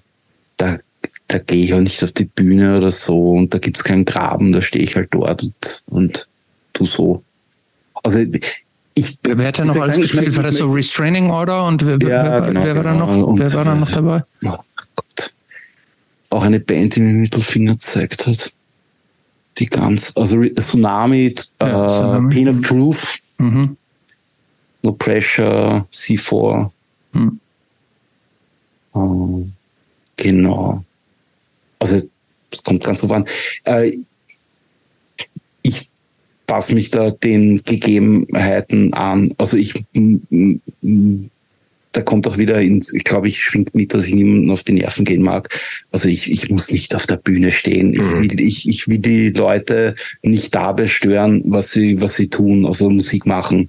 Und ich möchte die Leute, die tanzen, nicht stören, wenn, wenn ich da äh, jetzt äh, groß mich wichtig mache, weil ich da Fotos, ich bin der Fotograf oder so. Ja, ich Was ist denn eigentlich, dass du, also du hast vorhin gesagt, die Intention am Anfang war, das muss, ich will das dokumentieren. Glaubt mir sonst genau. keiner. So, dann haben wir jetzt ein bisschen über Technik geredet, aber jetzt machst du ja wieder total viel. Ja. Was, also, was ist denn jetzt, warum machst du das denn jetzt eigentlich? Hinterfragst du das manchmal? Was soll der Quatsch? Warum gucke ich mir diese furchtbaren Triple ja, B-Bands alle an? Voll, voll, voll, voll. Na, also. Oder bist du da engagiert? Machst du das, machst du das jetzt im Auftrag? Na, also ich, ich wo soll ich anfangen? Ähm, also Ette Show war ja dann irgendwann, also nach, nach, nach Richards Tod und äh, meinem, äh, ja, ich habe jetzt echt keine Lust mehr auf alles, äh, war das dann mit dem Fotografieren auch dann irgendwann einmal, da hatte ich seine Art, ich weiß nicht, jetzt, ja, Fotografie, Burnout. Also ich habe echt keinen Bock mehr gehabt. Mir hat das alles äh, ich wollte. Das war ja schon viele Jahre. Ja, ja, ich wollte. Zehn Jahre oder sowas? Ja, ja. Ich wollte keine, keine Konzerte, ich wollte die Kamera nicht mehr mitnehmen und das war mir alles zu blöd und zu mühsam und Dings. Und dann, als ich äh, beim Plattenlabel von Dominik eben Noise Records eingestiegen bin und da, mich da mal, da, da musste dann plötzlich irgendwie ja Bands kommunizieren, ja, an Medienpartner und solche, solche, mhm. solche Dinge halt. Und dann kriegst du halt äh, zwei Promo-Fotos, ja und äh, also vier schlechte Konzertfotos. Und wenn du mehr Konzertfotos haben magst, dann musst du mit dem Fotografen verhandeln. Mhm. Und das sind halt ähm, Leute, die äh, jetzt vielleicht nicht DIY sozialisiert sind und die nicht jetzt die sozusagen die Wertschöpfungskette eines Indie-Labels äh, kennen, mhm. äh, sondern die halt ja dann äh, unfassbar ähm, kompliziert sind auch mit Bildrechten. Und da habe ich dann angefangen, einfach die, die Bands, die am Label sind, äh, zu fotografieren wieder. Mhm. Und dann bin ich halt wieder, ja, das ist wie, ich glaube, wie wenn du auf einer ganz starken Droge warst, dann äh, halt Subs, im Substi-Programm gesteckt bist und dann halt äh, wieder anfängst. Und so, so war es halt bei mir und so. Aber es ist jetzt um einiges natürlich balancierter und gesünder, weil ich halt auch nicht mehr die Lebenszeit zur Verfügung habe. Alles, alles. Aber wo, wonach suchst du denn aus? Wo, also suchst du egal, ich habe gerade Zeit und es ist ein Konzert, das fotografiere ja. ich? Oder gehst du auch gezielt hin, weil du denkst, da lohnt es sich vielleicht, oder mhm. kann man coole Fotos machen. Ja, na, ich, wenn ich, wenn, wenn mich eine Band interessiert, also als er, wenn mich die Band interessiert oder die Musik interessiert oder äh, es eine befreundete Band ist oder Menschen äh, irgendwie involviert sind in dem ganzen Ding, äh, Konzert, die mir was bedeuten, äh, Bands vom Label. Also es gibt immer irgendeinen einen Konex und natürlich, also wenn ich das war jetzt in den letzten Monaten eh wieder weniger, aber so, na, probiere ich mal oder schaue ich mir mal an. Keine Ahnung, wie die sind, aber mhm. ja. Mhm. Also dieser Sprung ins kalte Wasser, den, den mache ich schon noch oder halt so intentionslos, nur weil Zeit da ist, mache ich schon noch, aber halt viel gefilterter und, und viel weniger als, als, als früher. Genau, und ein, ein paar so Auftragsgeschichten habe ich auch gemacht, aber das ist, ist echt so halt. Aber im Auftrag von, von Bands oder Läden, Konzertläden oder was? Ja, ja Labels. Ganz, ganz, lustig. Ich habe irgendwie eine, ein, ein Monat war, war die Seite wieder online, da hat mich der Simon von Katarakt äh, äh, über, nein, also besser gesagt, der Simon von Katarakt, der betreut Vadruna, das ist Schweizer eine Hardcore-Band, ne? Eine Schweizer Metalcore-Band. Metal, sorry, Metalcore-Band. ist, ja. Äh, genau, der war mit denen, äh, macht das Booking-Label. Für was? Für was? Vardruna, das ist. Äh, Sagt mir gar nichts, was ist das? Ja, das ist so eine, so eine nordische Runen. Äh, Band. Kennst du die, Christopher? Nein, kenne ich nicht. Der Gorgoroth, äh, Sänger, also ein, so eine Black Metal Band aus Norwegen, hat er, war Gründungsmitglied. Das ist ein Fun Fact. Aber ansonsten, genau, äh, und die haben einen lokalen Fotografen gesucht und äh, da wurde ich dann halt angerufen von der von der Agentur, die das Konzert in Wien macht, Arena Open Air und dann habe ich die halt dort fotografiert. Das war ein Auftragsjob und der war, der war ziemlich nah ähm, an diesem, okay, äh, ich mache jetzt mal wieder. Das war recht verwunderlich. Und jetzt halt ab und zu mal, dass, dass mir irgendwer halt Geld gibt oder Geld geben will. Ähm, und genau, meistens ist das eh, wie soll ich sagen, also davon leben äh, wird sich eh nicht ausgehen. Und die, also ich habe da so ein bisschen eine, eine, eine Linie, wenn, wenn das äh, eine, eine Band aus dem DIY-Umfeld ist oder Punk-Hardcore-Umfeld ist, die jetzt keine professionellen Strukturen um sich herum hat oder nur semi-professionelle Strukturen um sich herum hat, dann sage ich, mache ich, aber ich möchte, dass ihr an den Verein Wiener Frauenhäuser eine Spende macht. Ja. Mhm. Und alle anderen, die würde ich dann halt so verrechnen. Ähm, also wie, wie kann meine Lebenszeit kann ich nicht, nicht mehr so. Ähm, wie berechnet man denn sowas? Ich finde das total schwer für die, diese, diese Kreativarbeit. Also was sagst du denn da? Ja, ich bin die. Ich, Kannst du das gut? Bin, bin äh, äh, äh, DIY sozialisiert. Ich kann das ganz schlecht. Ja, ne? Äh, und ich habe das, ich habe das, das ist vielleicht was, was ich auch nie richtig gelernt habe, den äh, Wert von Leistung in Geld umrechnen. Das ist ganz, ganz, das war also bei allen. Ist ja auch wahnsinnig schwer, finde ich tatsächlich. Ja, Aber gerade für sowas, wo du sagst, ja, was ist denn jetzt irgendwie ein Foto machen, was ist denn das wert? So, also das ja. ist ja jetzt von der Arbeit Frage. an sich ist es. Frage mal ja. einen Hochzeitsfotografen, was das wert ist. Mhm. Und der macht aber auch nur ein Fotos, der macht halt 768. Ja, ja gut, das, das wäre jetzt gerade mal. Moment, also das, das, kannst du ganz gut sagen, finde ich. Also das macht nee. Sinn, das ist auch, ich kriege so und so viele Bilder. Der Typ oder die Tussi sind acht Stunden da. Ja. Das kann man so übersetzen in, okay, Arbeitszeit, bla bla bla. Mhm. Aber bei einem Konzert und du machst ein Promo-Foto, wie lange dauert das? Fünf Minuten? Mhm. Ist ja, aber ja nicht nur, warte, aber du, wenn ich, wenn ich ganz kurz unterbrechen darf, das wäre nämlich genau meine Frage gewesen, um, ähm, um, um so eine Handvoll gute Fotos zu kriegen, wie viele Fotos machst du denn dann und wie viel Arbeit steckt denn noch in der Bearbeitung denn dahinter? Ja, die Menge kommt ganz drauf an, äh, auf, auf die Zeit, die ich halt habe, nicht? Also große Konzerte, wenn du diese drei Song-Policy hast, ja, ja, äh, dann äh, ist halt weniger, als wenn du halt äh, da überhaupt keine, keine Restriktionen hast. ich habe, ich hab, bin, hab, wie soll ich sagen, es kommt ganz auf die Band an oder wie ich mich dabei fühle, ja, wie viel ich mache. Ähm, ja, können schon, weiß nicht, 500 Fotos sein. Und dann musst du die, die musst du dann ja alle auch sichten. Ja. Dann musst du die auswählen, dann bearbeitest du die ja auch im Zweifel. Machst du ja. eigentlich auch Farbfotos? Also ich habe jetzt nur Schwarz-Weiß gesehen. Ja. Ähm, so, dann musst du ja also auch den, diese, diese ganzen Kontraste und alles irgendwie festlegen. Also da, mhm. da steckt ja auch schon, unabhängig von der Kreativleistung, steckt da ja auch Arbeitszeit ja. drin. Ne? Absolut. Genau. Das ist ein, ein also ich habe, ich, also es gibt da, ich habe keine, keine fixen äh, Lightroom Presence, die ich da einfach durchrattern lasse, sondern das, wie du gesagt hast, du sichtest, dann du gib, vergibst Sterne und mhm. dann äh, den Rest bearbeitest dann. Und ähm, genau, und ich glaube schon, dass sich das übersetzen lässt. Also das ist äh, oder übersetzen lassen muss, äh, sozusagen Kreativarbeit in monetäre Leistung, weil mhm, ja, selbst das eine Promofoto äh, ist ja sozusagen, wird ja, also im Idealfall, wenn du, wenn du da passiert ja was damit und am Ende des Tages mhm. wird damit Geld verdient, weil mhm. du visualisierst sozusagen jetzt eine Band oder wenn man es wenn irgendwie turbo kapitalistisch unterbrechen möchte, du, du, du hast ein Produkt, äh, das, das dann äh, an vielen Stellen verwertet wird. Ganz einfach.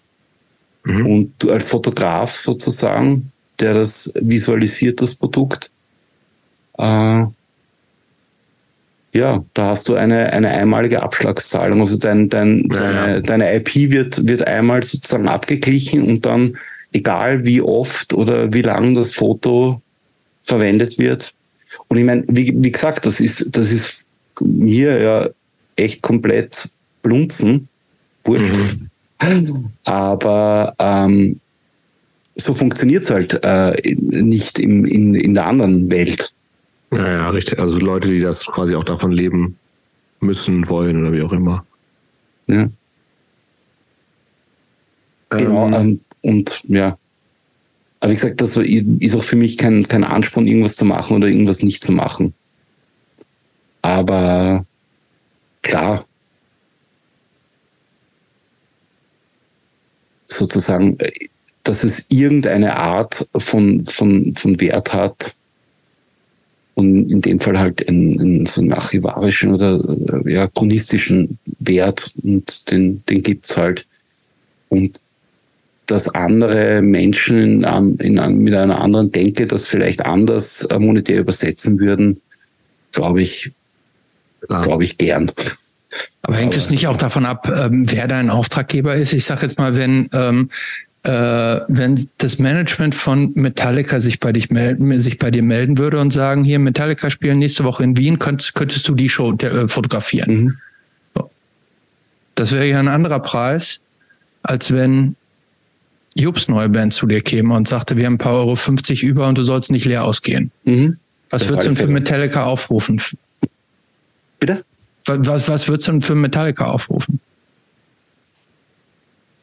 Keine Ahnung. Was, 5000 Euro ja, oder mehr? Kann, kann, ich, kann ich dir nicht sagen. Also weiß ich echt nicht. Ich würde mich mal schlau machen. Hm. Aber äh, also, okay. das kann ich, das kann ich ad hoc nicht beantworten. Aber ich, im Kleinen habe ich ja die, die Linie eh schon äh, skizziert. Ähm, also bei Metallica, also wenn, wenn, wenn die mich anfragen, das ist eine, eine absurde, äh, ja, ist eine total absurde Geschichte.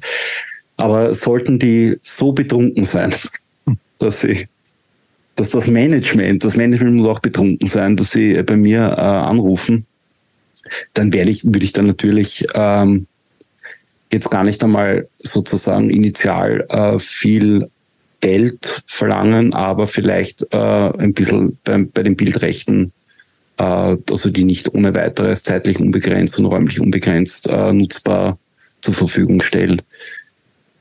Genau, so würde ich das eher aufsatteln, das Pferd. Und im Kleinen mache ich das, wie gesagt, eher. Also wenn jemand äh, jetzt wirklich sagt, hey, wir spielen da äh, und da gibt's 50 Euro für jeden, der irgendwie beteiligt ist, dann sage ich, ja gut, spendet das Geld Das ist die, da muss ich eine Rechnung schreiben, das ist nur alles. Das nervt. Ja, das, ich, wie gesagt, das zahlt, das zahlt die Stromrechnung nicht einmal. Also, ja, das, das ist nett, das ist eine Geste und ich weiß das wirklich wahnsinnig zu schätzen. Aber das ist, äh, die, die Beträge, das ist dann, aus dem, das Geld aus dem Setting ist dann wahrscheinlich in, in einem, in einer Spende halt einfach besser ja. verpackt als, als jetzt in mein, auf meinem Bankkonto. Ist, ich würde fast gerne einen Sprung machen zu deinen, deinen Bands wieder. Mhm. Oder wollt ihr noch über, über Fotografie reden? Oder beim ich, mich, mich, ähm, ich, ich, äh, ich bin ja auch so ein kleiner Hobbyfotograf, deshalb interessieren mhm. mich auch immer so ein paar so, ähm, so technische Fragen. Ähm, mit was fotografierst du? Was für eine Kamera hast du? Äh, ich habe eine Sony Alpha 7. Und äh, machst du auch Farbfotos oder nur schwarz-weiß? Die sind alle konvertiert, sind alles Farbfotos. Ja. Aber du veröffentlichst keine Farbfotos, oder? Nein, das hat was mit Konsistenz zu tun. Also einfach mit, mit dem Narrativ, mit Show-Narrativ, das sind halt alle schwarz-weiß. Und früher habe ich halt ähm, analog äh, mehr fotografiert, gerade so in, in 2006, 2007 ganz viel analog fotografiert und da habe ich halt schwarz-weiß Film benutzt. Mhm. Genau. Und ja, äh, Weitwinkel, also ich habe äh, bei so klassischen kleinen, weil du vorher über Objektive gesprochen hast, mhm. ähm, also bei, bei klassisches Konzertabend-Setting ist ein, ein Ultraweitwinkel, 16 mm Prime Lens und ein 50 mm, damit ich den Schlagzeuger oder die Schlagzeugerin. Also du mit zwei Festbrennweiten bist du im Einsatz? Ja, nur ich äh, nur mit Festbrennweiten. Ich habe für, also für die Festivals und so habe ich ein, ein, ein Zoom, also ein 70 bis 200. Äh, aber ansonsten nur Fixbrennweiten. Ganz einfach, weil das ist vielleicht, ich fühle mich deshalb auch bei Schwarz-Weiß-Fotografie ein bisschen äh, mehr daheim als bei Farbfotografie, weil es die Dinge vereinfacht. Wenn du eine Fixbrennweite hast, dann musst du dich aufs Objekt zubewegen oder vom Objekt wegbewegen. Da gibt's kein, also da fällt es leichter, Bilderschnitte zu finden, die, die ansprechend sind oder schön sind oder irgendeine, irgendwas haben, äh, als wenn du alle Möglichkeiten hast. Zoom, was auch immer. Ähm, also ich simplifiziere den Prozess, damit ich mir leichter tue. Und bei Schwarz-Weiß, also durch dieses, äh, natürlich gibt's Graustufen, äh, aber es ist viel einfacher, weil du halt ganz, die Welt ist einfach einfacher in Schwarz-Weiß. Das stimmt. Und du hast vorhin gesagt, dass du ähm, ohne Blitz inzwischen fotografierst. Genau, genau. Da fühlst du dich, da gibt es keine Situation, wo du dich eingeschränkt fühlst, weil du sagst, ah, jetzt, da hat mir jetzt doch das Licht gefehlt, weil, ja. Eine, also als ich äh, viel, na, ja, natürlich gibt es eine Situation, um die Frage zu beantworten. Ja, wenn du im Fenster stehst und es gibt eine, ein rotes Licht in einem dunklen Raum, äh, da bin ich sehr traurig. Aber es ist am Ende des Tages habe ich als ich mich viel, also nur geblitzt habe, wollte ich immer ohne Blitz fotografieren, weil die, weil die Fotos einfach eine ganz andere, eine ganz andere Energie haben. Die sind viel ruhiger. Die sind nicht so, nicht so draufgeklatscht. Und ich habe mir das nie vorstellen können, also Sachen wie das Ninja Fest wo, oder, oder die letzte Deadstop Show, wo die Leute so übereinander liegen bis zum Plafond. Mhm. Äh, ich habe mir damals nicht vorstellen können, dass das möglich ist überhaupt ähm, Fotos zu machen ohne Blitz, äh, die dann noch irgendwie, wo Details sichtbar sind in einer dunklen Venue mit schlechtem Licht, wo viel Bewegung da ist. Das kannte, das habe ich nur gekannt, irgendwie ja, Joy Division oder ich weiß nicht. Äh, äh, ja, Menschen, die halt, oder halt Fotografinnen, die, die tatsächlich gutes Equipment sich leisten können. Und ich, das habe ich ja nie ähm, nie gekonnt eigentlich. Und ähm, als ich dann eben jetzt äh, wieder angefangen habe zu fotografieren, habe ich gesagt, naja, es ist eh mühsam. Außerdem habe ich, je älter ich werde, das Gefühl, dass ich den Leuten noch mehr am Nerv gehe mit dem, was ich tue. Äh, und wenn ich jetzt nicht mehr blitz, dann bin ich ja fast unsichtbar. Und mit den, mit den, mit den Objektiven, die ich habe und der Kamera ist es halt echt ein, ein, ein Traum. Also ich war in, in Gent letztes Jahr bei True Colors äh, Reunion Show oder also nicht irgendeine True Colors Show nach 20 Jahren wieder mal. Und das, das war auch richtig, richtig heftig. Ähm, und da war ich mir nicht sicher, ob das hinhaut. Und das hat gut funktioniert. Also ich habe ein paar schöne Fotos, glaube ich, gemacht und ich habe ein paar Mal den Blitz gestohlen von, von den, von den Blitzfotografinnen, die da waren. Das also das heißt gleichzeitig ein Foto gemacht. Genau. Okay. Das ich habe nochmal zwei, vielleicht letzte Fragen äh, ähm, zum Thema Fotografie. Ja. Was ist das für dich schönste Kompliment, was du mal zu einem, zu einem Foto von dir bekommen hast? Das ist die erste Frage. Mhm. Das schönste Kompliment. Ich kann mit, mit Komplimenten nur nicht umgehen. Ähm, und ja, das hat gar nichts mit dem Imposter-Syndrom zu tun, weil ich glaube sogar, dass mein Imposter-Syndrom impostert ist. Ähm, ich kann, kann weiß, weiß ich nicht. Okay. Also ich tue das immer ab, mit, äh, ja. Ja. Kann ich nichts damit anfangen. Tolles Foto. Danke. Gut. Zweite Frage. Äh, ähm, wir hatten, ich glaube, als die Michelle bei uns äh, zu Gast war, sie sagt, es gibt auch immer wieder Sachen, dass Leute benutzen einfach Fotos, weil es ist ja da und Credits und so. Hast du mit sowas auch schon mal zu tun gehabt und nervt das? Ja, Gibt es das nervt. Überhaupt? Es nervt, also in, jetzt nervt es mich noch mehr, als es äh, mich früher genervt hat. Wirklich. Mhm. Also das äh, äh, gerade in dem, in dem Setting, in dem ich das betreibe, mit den äh, Bands, mit denen ich kommuniziere. Ich, ich verstehe es äh, tatsächlich nicht. Man kann mhm. mir jederzeit eine E-Mail schreiben. Man kann überall mir eine Nachricht schreiben. Ähm, Aber es gibt es auch auf Veröffentlichungen oder T-Shirts oder sowas Fotos ja, von dir? Man waren jetzt in den USA auf Tour äh, ja. mit einem, mit einem Tourposter mit einem Foto von mir oben. Und du wusstest nichts davon sozusagen? Ich habe das im, im Internet gesehen, ja. Und natürlich, ja, komm, kann, kann jetzt, komm Chromax. Aber willst du, willst du Stress mit Harley? Ich nicht. Na, aber meine Rechtsschutzversicherung vielleicht. Na, ich Die eh nicht. Ja, gut. Äh, also, das ist natürlich auch immer eine Möglichkeit, die es gibt. Äh, weil ich meine, ich, ich habe ein Gewerbe angemeldet und mhm. äh, einfach aus äh, Gründen ist das jetzt auch Teil äh, der, der, der, der Medien GmbH. Ähm, und natürlich könnte ich da das dann einfach übergeben. Ja. Habe ich dann auch nicht gemacht. Äh, Warum nicht? Ja. Hätte ich tatsächlich bei Chromax hätte ich da keinen, ja, äh, ich, würde ich nicht zweifeln, das sofort, machen zu wollen. Ja. Voll. Äh, und ich bin an, an guten Tagen, äh, sage ich das auch. Da sage ich, hey, sicher nicht. Das sofort, das, das geht nicht. Und dann, ja, ich weiß nicht. Vielleicht bin ich zu feig oder habe vor. Ich habe ich hab keine, keine Angst vor Ist ja aber tatsächlich. Also Flanagan äh, oder wie der Penner heißt, äh, da bei mir auf, auf der Matte steht, ja und Jiu-Jitsu äh, mich da in den Arm nimmt.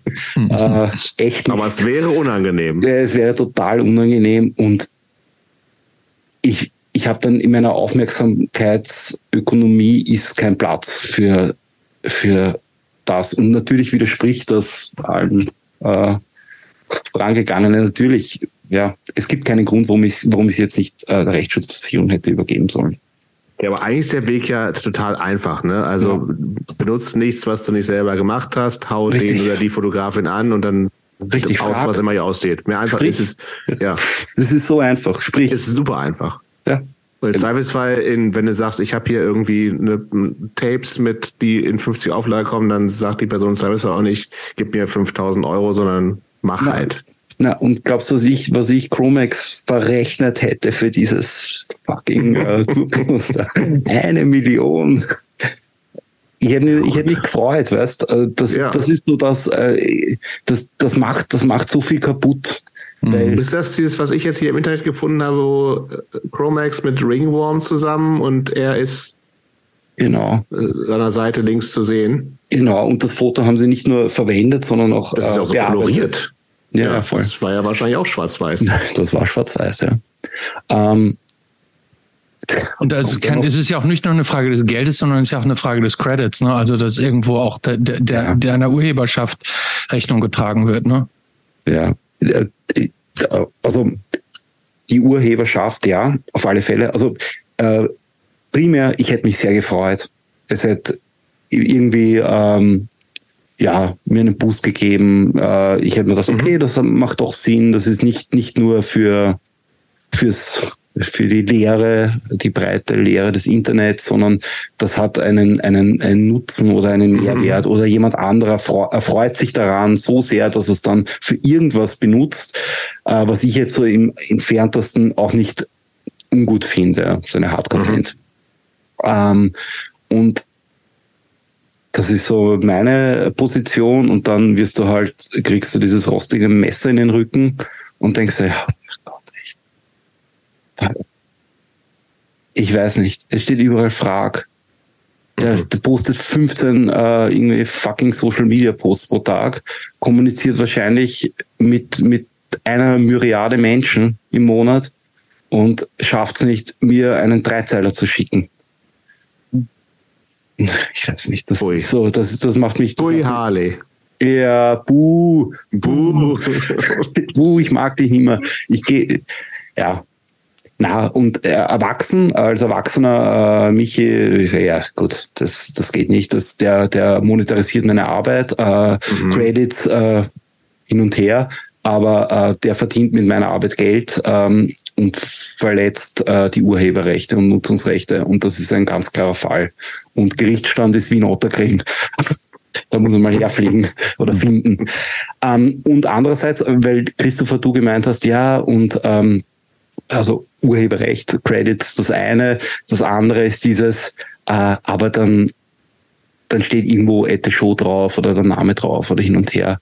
Äh, auf das gebe ich auch nichts. Das ist so ein, so ein, so ein, ich weiß, das du jetzt nicht gemeint, aber das ist mhm. auch etwas, was mir in letzter Zeit öfter passiert ist äh, äh, im, in der Kommunikation mit deutschen Konzertagenturen wegen anderer Dinge, äh, die dann gemeint haben, ja, auch übrigens auch eine, eine, eine, eine tatsächlich auf Hardcore spezialisierte ähm, Booking-Agentur, der dann die Fotos haben wollte von einer Band. Und ich habe ihm dann halt die Low-Res-Fotos geschickt für Social Media. Er meinte, er würde gerne die High-Res-Fotos haben, weil äh, wenn ich die ihm schicken könnte, dann würde das mir auch was bringen, weil ich dann mehr Follower hätte oder ähm, wie soll ich sagen, äh, äh, meine Sichtbarkeit würde dadurch gesteigert werden. Und ich habe dann, da habe ich auch nicht gewusst, dass ich zurückschreiben soll. Weil das, das, das triggert in mir eher, weiß nicht, mir einen Kaffee runterzulassen, als dass ich dann irgendwie den Ordner rausbringe und ihm irgendwas schicke. Also ganz, also, und so funktioniert das halt sehr oft und das macht mich sehr traurig. Weil man kann einfach schreiben, hey, Michi, coole Fotos, danke. Wir würden es gern für das und das benutzen. Wie schaut's aus? Und dann fängt man an zu reden. Richtig. Ganz, ganz einfach. Ja. Gut. Lass uns mal zu den Bands springen. Ja. Es gibt, äh, wie gesagt, wahnsinnig viele. Und irgendwie, es gibt auch relativ viele Bands mit X im Namen. Ja. Dieses ganze Straight Edge-Thema war mhm. mal großes Thema bei dir. Ähm, was, äh, und ja, ich, ich kenne musikalisch tatsächlich gar nicht so viel. Ich habe jetzt im Vorfeld auch äh, nicht viel gefunden. Christopher ist ja eigentlich auch so ein Typ, der hört sich immer ganz viel an, aber du hast wahrscheinlich auch nicht so viel gehört, ne? Nee, ich habe so ein paar habe ich gehört. Ähm, ja, was hast wir, du gehört? Ähm, ich habe gehört, lass mal gerade gucken hier aus der Liste. Ich habe gehört. Und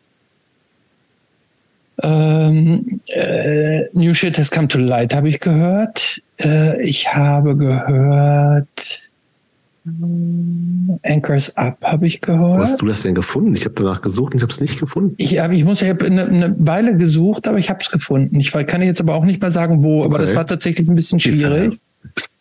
Und Spotify. Anchors Up auf Spotify? Ja.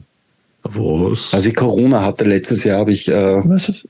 Gut, da habe ich nicht, tatsächlich nicht gesucht. Na schau. Ich dachte, es gibt so YouTube irgendwas oder so. Ja, ja und noch, äh, ne, noch eine von den Bands. Girls Between sicherlich. Dann waren es die hier. Ja. Was, was, äh, sag mal was zu der Musik, Christopher. Ähm, ich war erstaunt. Ich, ähm, ich habe, äh, ich muss mal, ich habe, ich, Ah, was soll ich dazu sagen? Also ich, ich war tatsächlich erstaunt. Ich habe es so nicht erwartet. Es war so eine, eine Mischung aus. Ich habe mich so ein bisschen an Gorilla Biscuits erinnert. Das habe ich, hab ich da so rausgehört. Nicht mhm. ganz so melodisch, aber doch so ein schneller, schneller Hardcore mit, äh, mit melodischen ähm, ähm, Elementen drin. Also so, schon so klar, klare Youth Crew Wurzeln, aber ohne zu ohne zu jugendlich zu sein. Du meinst das Enkers ab? Mhm. Ja.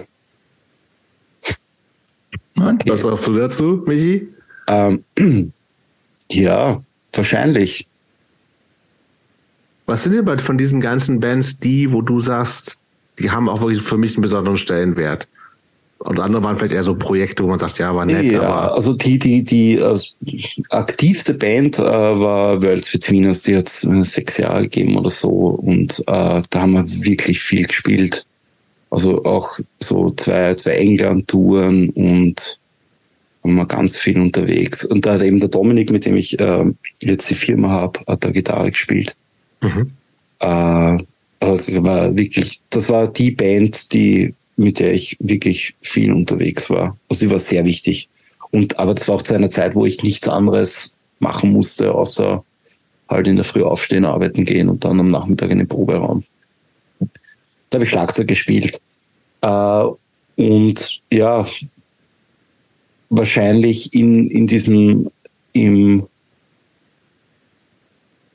ja, und Enkers Up war halt, Enkers Up, das war halt Straight Edge, Hardcore. Der Andy von Fat Cacao Records hat einmal gemeint, ich klinge wie der junge Luke Holler. Das war ein Kompliment, das ich gemerkt habe. Und ich weiß nicht, ob es ein Kompliment war, aber ja, das war ganz Ja, aus der Band, wo du ausnahmsweise mal gesungen hast, ne? Wo ich gesungen habe, genau. Ich habe ich hab auch eine Straight Edge Band gehabt, wo ich äh, Bass gespielt habe. Äh, on Point war das, On X Point. On X Point, natürlich. Lang. Das war nicht lang, da habe ich nicht lang gespielt. Aber ja, da habe ich gesungen. Ja, und die, die, die Menschen, die da gespielt haben, die kennst zumindest du Jobst eh. Genau. Ähm, das Aber ich, ganz, ich fand zum Beispiel schon ganz großartig. Und das hm. war, ja, halt, wie es halt war, aus einer Freundschaft entstanden. Alle haben irgendwie Zeit gehabt und wollten das machen. Und der, der Fla, also Stefan Gawatsch, hat die Lieder geschrieben. Der Steiner hat Schlagzeug gespielt, so ein guter, ein super Schlagzeuger. So brutal, ein brutalo Hacker, aber auch mit, auch sehr musikalisch. Und der Richard eben Bass und der Zeisi Gitarre. Und ich habe da gesungen und das war halt war ganz, ganz viel, weil ich mit Worlds Between, also waren wir auch auf einem englischen Label und wie gesagt, haben viel gespielt und so. Aber so diese Szene, also jetzt außerhalb von, von Österreich wirklich, dass wir so wahrgenommen wurden als Band, ähm, dazu war das einfach viel zu wenig zugespitzt.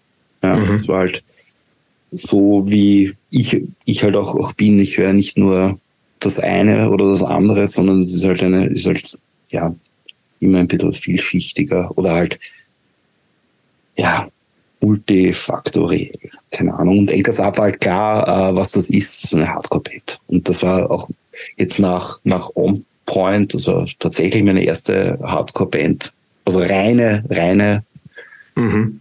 Hardcore-Band, aber halt mehr so Youth Crew-Dingens. Und Anchors Up war halt dann das. Ja, wir, aber, aber da müssen wir tatsächlich eh nochmal mhm. reingehen, weil, also das war auch das letzte Mal, wo ich. Ihr habt in Berlin gespielt in 2008? Nein. Wir haben nie in Berlin gespielt. Was? Mit Anchors sicher? Hundertprozentig. Okay, dann, dann erzähl du.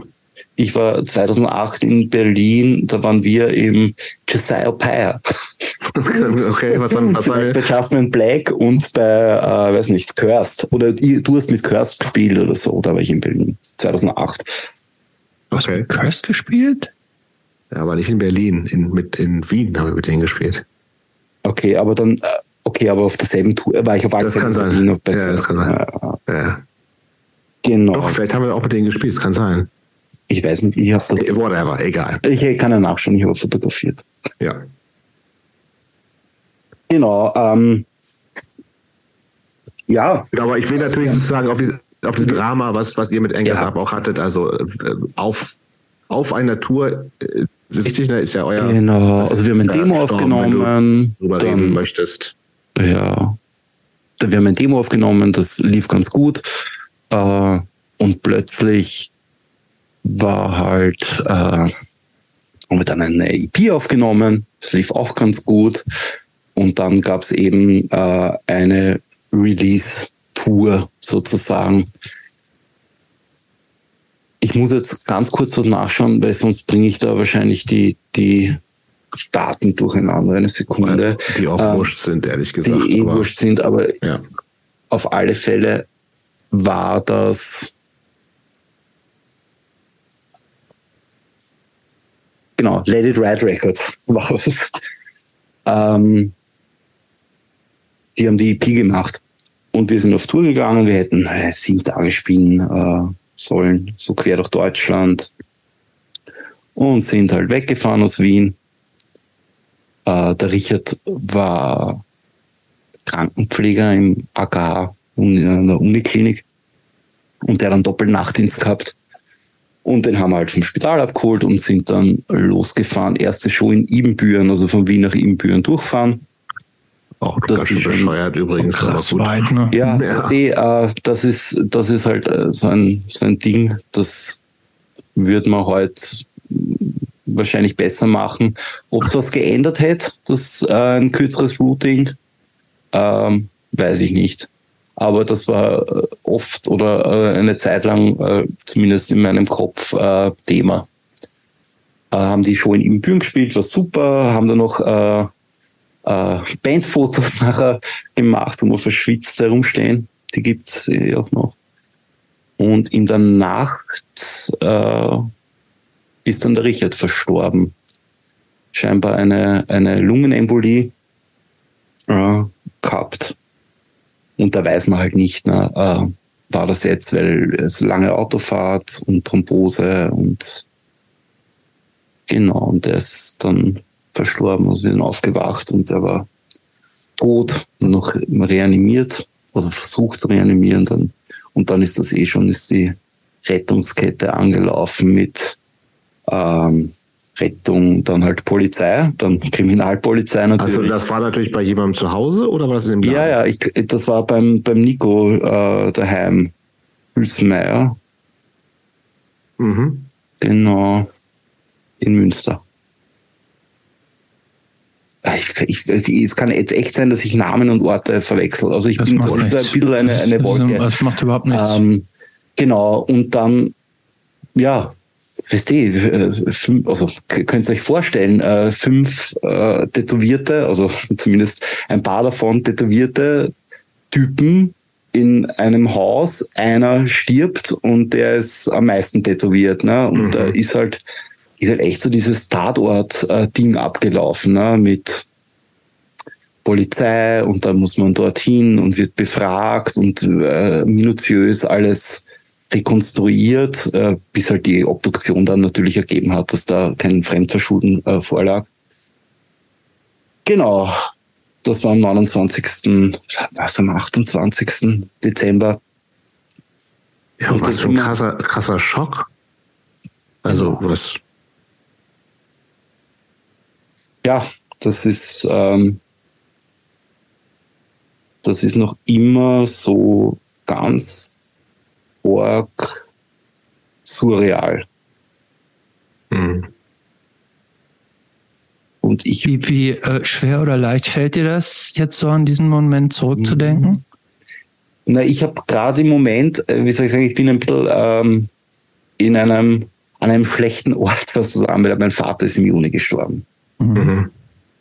Auch äh, urplötzlich umgefallen und tot mit 65 mhm. Jahren. Oh krass. Mhm. Genau, und das, äh, ich habe also durch die auch meine meine Spitalsarbeit, ich habe immer, ich habe Leute halt sterben gesehen schon davor. Das war jetzt also dieses dieses ähm, das Momentum, auch dieses die, das die die Klinik des des Momentums des Todes komplett unromantisch. Äh, keiner, da passiert nichts, außer dass Leben nicht mehr da ist. Mhm. Faktisch. Ähm, nur dass, wenn, wenn das jetzt eine Person ist, die jetzt, jetzt in einem Spitalsumfeld halt in einem, in einem, in einem professionellen Setting halt verstirbt, ist das ähm, natürlich was anderes, als wenn du emotional ähm, da involviert bist. Und beim, beim Richard war das eben so, dass natürlich alle äh, über die Maßen emotional involviert waren und sind. Genau. Und ja, schwierige, äh, schwieriger Moment, hat wie immer oder wie sehr oft wahrscheinlich beim anderen Menschen auch, auch bei mir so einiges bewegt und auch über einen längeren Zeitraum. Auch, wie soll ich sagen, hm, halt auch so, wie man halt, man wird dann, man wird dann natürlich komplett, also ich wurde da halt auch komplett rausgeworfen aus der Bahn als erstes, dann versucht man sich zu sortieren und dann sortiert man halt als erstes sich, sich selbst, dann sortiert man das Umfeld und dann sortiert man das, das größere Ganze, das einen umgibt und dann, um wieder irgendwie einen, einen, einen Weg zu finden, den man äh, ja, der gangbar ist. Das hat, hat bei mir halt einfach ein, paar Jahre, also ein paar Jahre, das klingt so, es hat, das hat eine Zeit gedauert und äh, habe ich ganz viel arbeiten müssen, einfach auch mit mir, an mir und genau. Und es ist total, es, es gab, man sagt immer, wenn eine Tür zugeht, geht eine andere auf oder so, oder es gibt immer irgendwie ja, das auch das Richtige im Falschen oder so, so ein Dingens. Ähm, das äh, sehe ich bis heute nicht. Es hat sich, es hat einfach ganz viel geändert. Und äh, genauso wie, wie jetzt äh, der Tod meines Vaters einfach ganz, ganz viel äh, geändert hat. Jetzt ist das mit Richard ja schon viele Jahre her. Genau. Ähm, kannst du das für dich irgendwie benennen, was sich dadurch verändert hat? Hm, alles. Na, also für, für die, also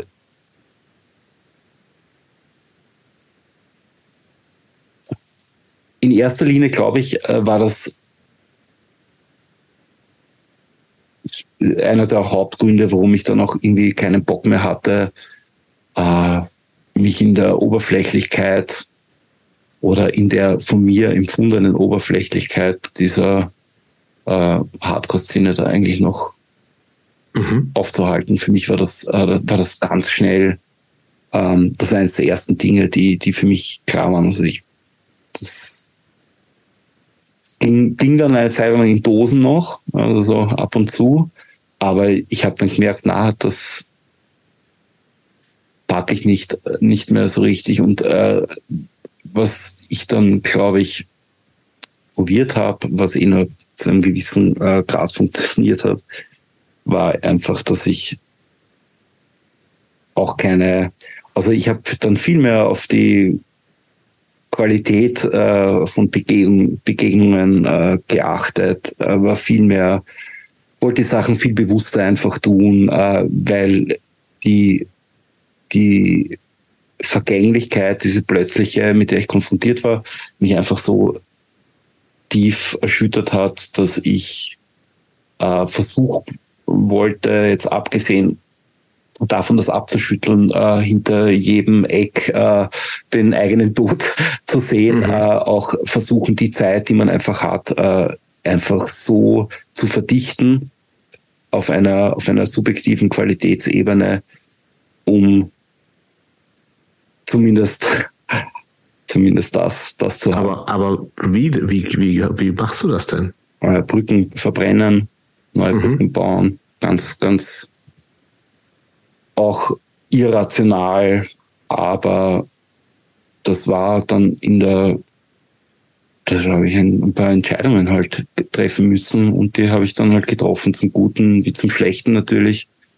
Ähm, weil, ich weiß, eh, ich weiß nicht, ähm, das kann man jetzt so als Generalausrede für vieles sicher benutzen, möchte ich gar nicht. Mhm. Aber ich glaube, ich war zutiefst überfordert mit der Situation und habe dadurch versucht, so wie bei der Schwarz-Weiß-Fotografie, mir die Welt einfacher zu machen. Und äh, das Erste, was man äh, da machen kann, wenn man möchte, ist halt Gepäck äh, liegen lassen am Weg. Und der Gepäck kann halt unterschiedlich ausschauen. Das können, können Dinge sein, können Situationen sein, in denen man sich befindet, können Menschen sein. Und ja, also ist viel verbrannt worden. Und Machst du das mit ein bisschen Reue auch, oder?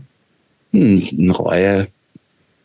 Oder? Ich, weißt du, ich, ich wüsste nicht, wenn ich jetzt wieder in der Situation wäre, mhm. äh, ich bin, ich bin ein anderer Mensch, ich bin 20 Jahre ja, älter, klar. weißt du, und ja, äh, das, ich,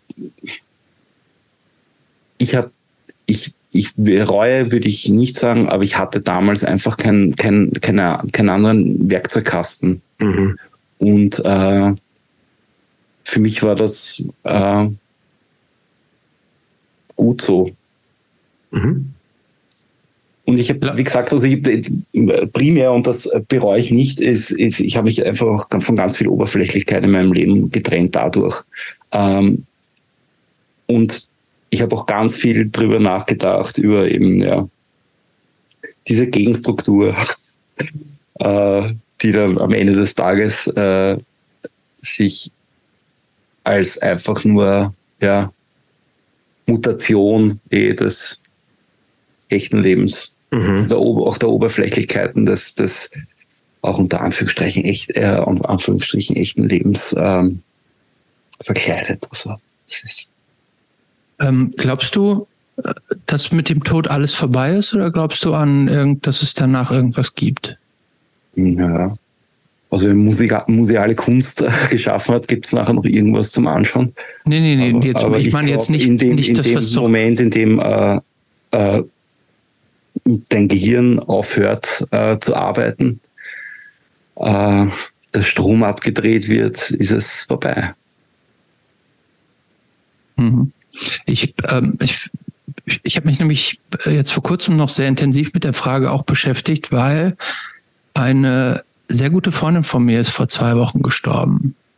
Die hat äh, vor zwei Jahren Krebs diagnostiziert worden und hat dann so eine, ich sage jetzt mal so eine relativ typische Krebsdiagnose äh, äh, Laufbahn so durchlebt. Und irgendwann habe ich dann von der, dachte ich schon immer, oh, wie, wie läuft's bei dir? Was läuft's bei dir? Immer noch mal telefoniert, war dauernd im Krankenhaus.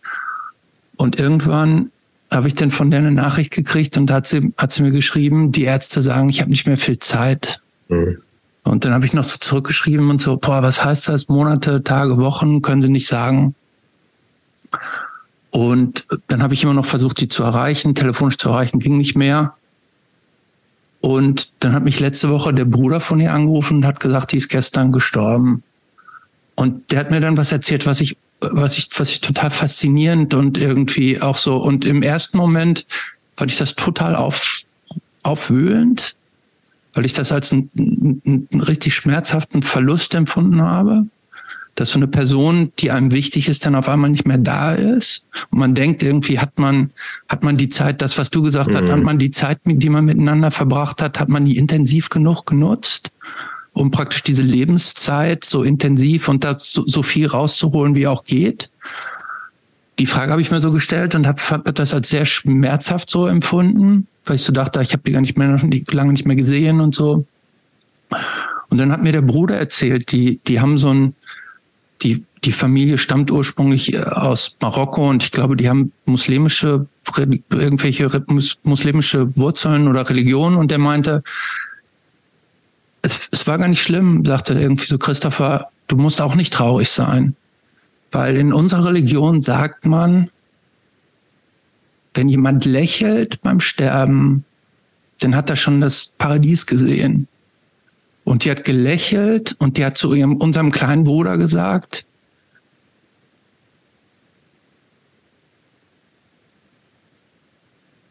danke für das schöne Kleid. Und dann hat er mir erklärt, dass wenn unverheiratete Frauen ins Paradies kommen, dann wählen die Familienangehörigen ein Hochzeitskleid für dich aus. Und in der Situation, wo dich gestorben ist, war das praktisch für die Familienangehörigen dann so friedlich und so positiv abschließend, weil die in ihrem Glaubenskonstrukt, ich sage jetzt mal Konstrukt in ihrem Glauben, ist die, ist die Person halt zu einem besseren Ort übergewechselt. Ja, hilft ja total, das zu glauben, ne? Genau. Ja. Das, also, das, das fand ich so faszinierend, wie, wie, wie Glaube in solchen Situationen, gut, man kann sagen, das täuscht, aber wie, wie Glaube in so einer Situation auch so ein, so, ein, so ein Fundament geben kann, damit die, die zurückbleiben und die sich so viele Fragen stellen, äh, äh praktisch befriedet sind auch mit der Situation. Wollte ich nur mal erzählen.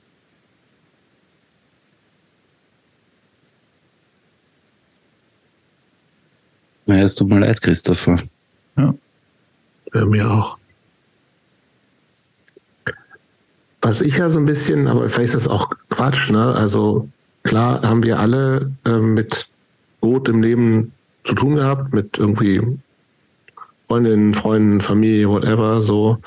Ähm, und oder auch mit bevorstehendem Tod. Ne? Es gibt ja auch so einfach dann Eltern, die alt werden, wo man das Gefühl hat, okay, es ist halt einfach auch nicht mehr so lange. Es war in deinem Fall ja irgendwie tatsächlich auch A, nicht so lange her mit dem Tod eines Vaters, aber ähm, was ich mich gerade so ein bisschen, ähm, oder ich gerade ein bisschen nachdenke, so mit so ein bisschen Distanz und ich bin ja emotional nahe nicht involviert bei beiden Sachen ähm, kenne das aber auch aus dem, aus dem eigenen äh, Leben, dass auch gerade dieses, ey, da stirbt jemand einfach so, ist ein totaler Schock.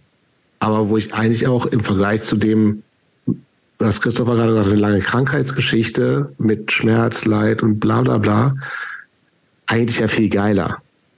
Wo du sagst, also ein Onkel von mir, der ist vor zwei Jahren beim Fahrradfahren, der war alt, Mitte 80, ne? der ist umgefallen, Fahrrad war tot. Wo ich sage, also hat niemand gerechnet, aber denkst du, ja, also klar auch entsprechendes Alter und so, ne? Oder das er ist doch geil. So, ne? Also was willst du denn mehr? Und dann gibt's andere, äh, habe ich andere Menschen im, im Familienumfeld, wo ich sage,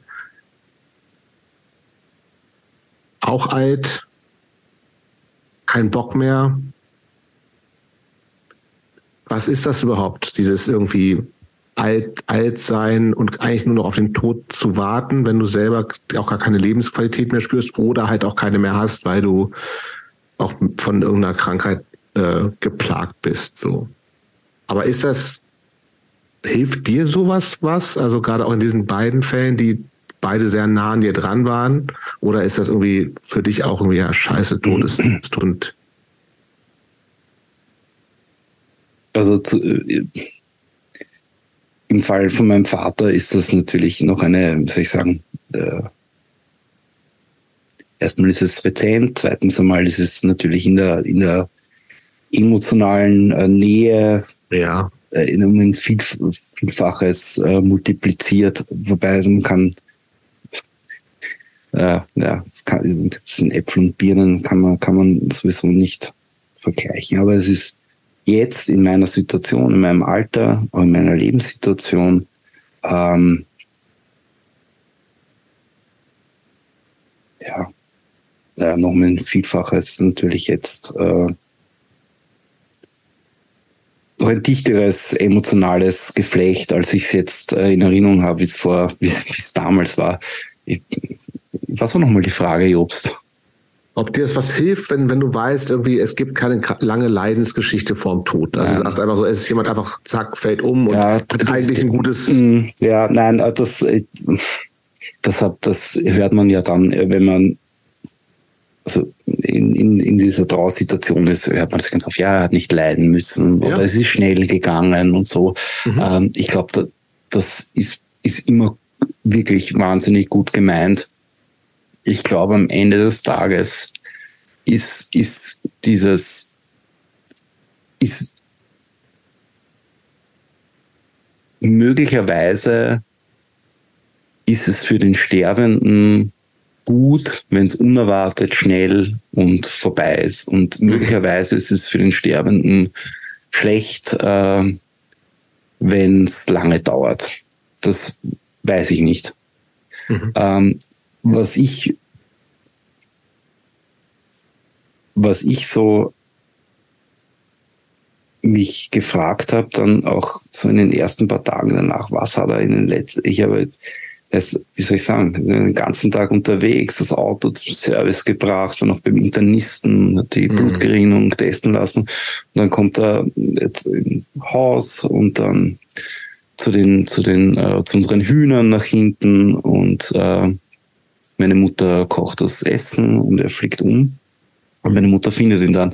Und ich habe mir dann gedacht, was war, was hat er, was waren die letzten Gedanken oder was, was, wie war das? War er allein? Hat er Angst gehabt? Hat, hat es wehgetan? Hat es nicht wehgetan? Was plötzlich aus? Und das sind so Fragen, die ich, die ich nicht beantworten, äh, beantwortet äh, bekomme, natürlich von niemandem. Und es ist natürlich zutiefst egoistisch äh, zu sagen, dass jetzt ein, ein längerer Leidensweg dir mehr mir, also mir mehr Zeit gegeben mhm. hätte, äh, zu nehmen, Fragen zu stellen, mhm. äh, Abschied zu nehmen, mich in, in eine, in eine sozusagen auch in ein, in ein persönliches Setting zu begeben, dass, dass ich damit sozusagen umgehen kann, wenn es passiert. Ja. Äh, und das ist eine zutiefst zynische und egoistische wäre, würde ich so empfinden, würde ich, würde ich nicht, mir nicht anmaßen, mhm. zu, zu, so zu denken. Ist, es, sind, ähm, es gibt ja auch, ähm, es gibt ja im Grunde immer so zwei Seiten. Es sind, es gibt die, die Seite der, der Angehörigen, der Freunde, der Familie, die jemanden verlieren und dann denjenigen, der, der ihr stirbt. Und ich glaube, es macht schon einen Unterschied, auch ob, also ähm, zum Beispiel jetzt hier diese Freundin von mir, die war Mitte 30. Als die, als die erfahren hat, dass, dass, dass sie nicht, nicht mehr heilbar ist, konnte die das hier nicht glauben. Mhm. Weil die sagte, ich, ich habe doch noch, ich habe doch noch so viel vor. Ich habe doch, also ich habe doch, mein Leben fängt doch gerade erst an, so sprichwörtlich. Und das soll jetzt alles vorbei sein.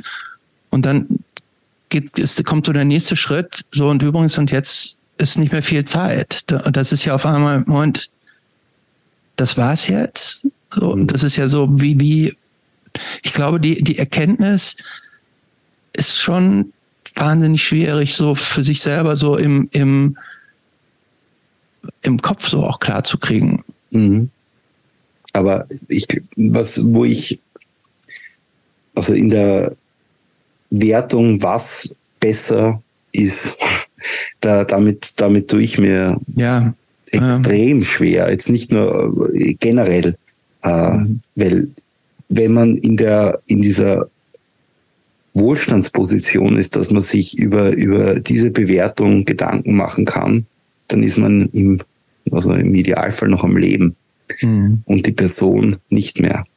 Mhm. Und ähm, im Prinzip ist es ja, also ich kann nur über mich sprechen, das ist halt am Ende des Tages eh eine, eine komplett, eine, eine komplett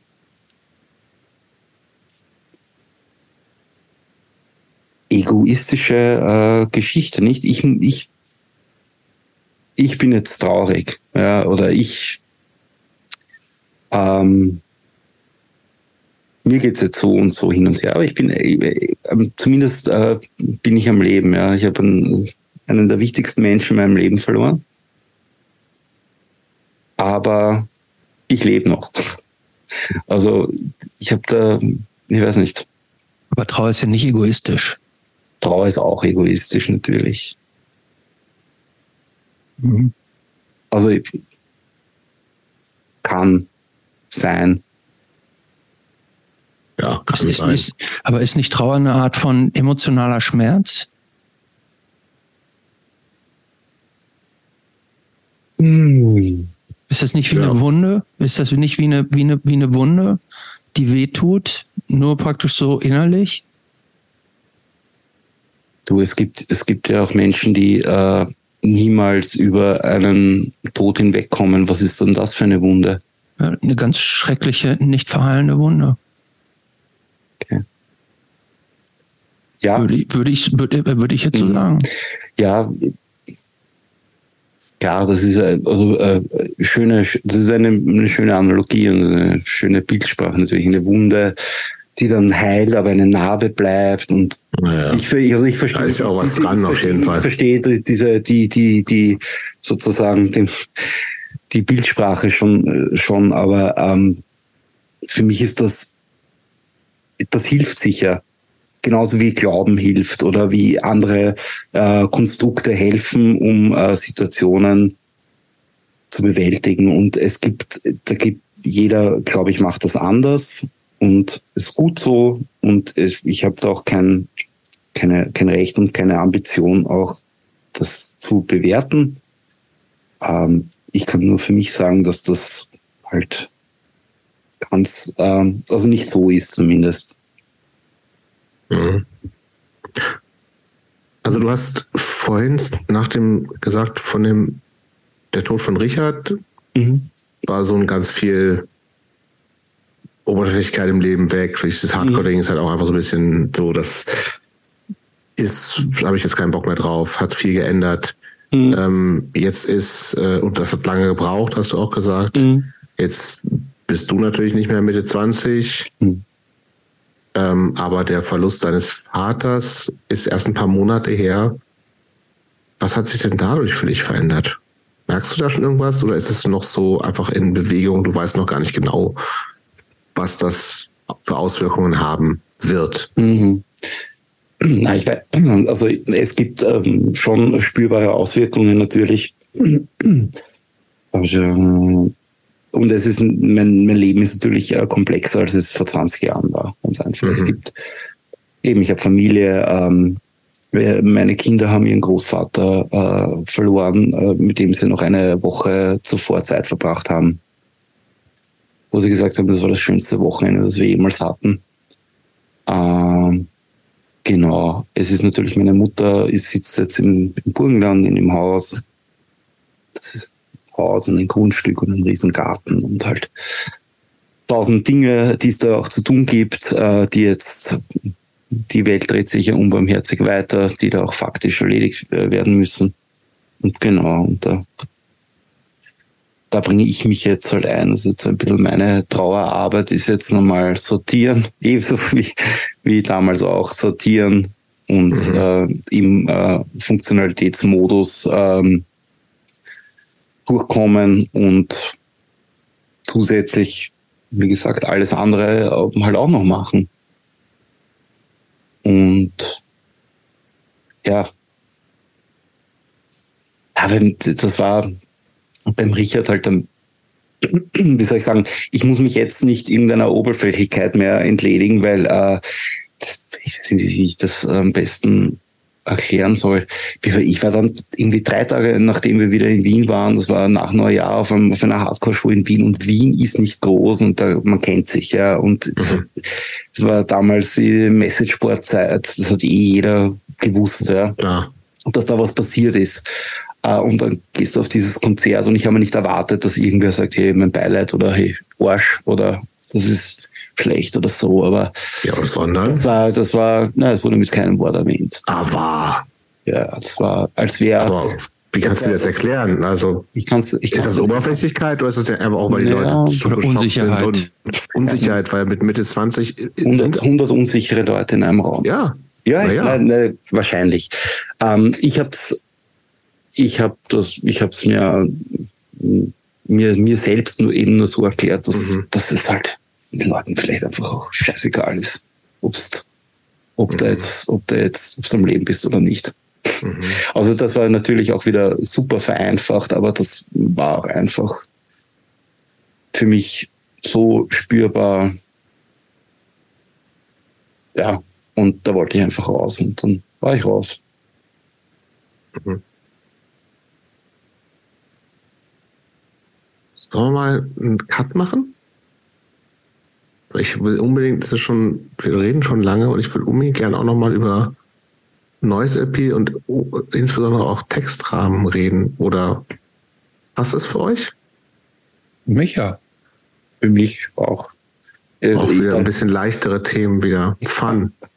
Fun, fun, fun. Fun, fun, fun. Textrahmen genau. ist fun. Textrahmen ist fun. Ich darf mir nur einen Kaffee machen. Geht das? Ja. Eine Sekunde. Boah, ja klar, um halb, um, halb, um halb zwölf. Mach mal. Danke. Gern. Machen wir eine kleine Pause.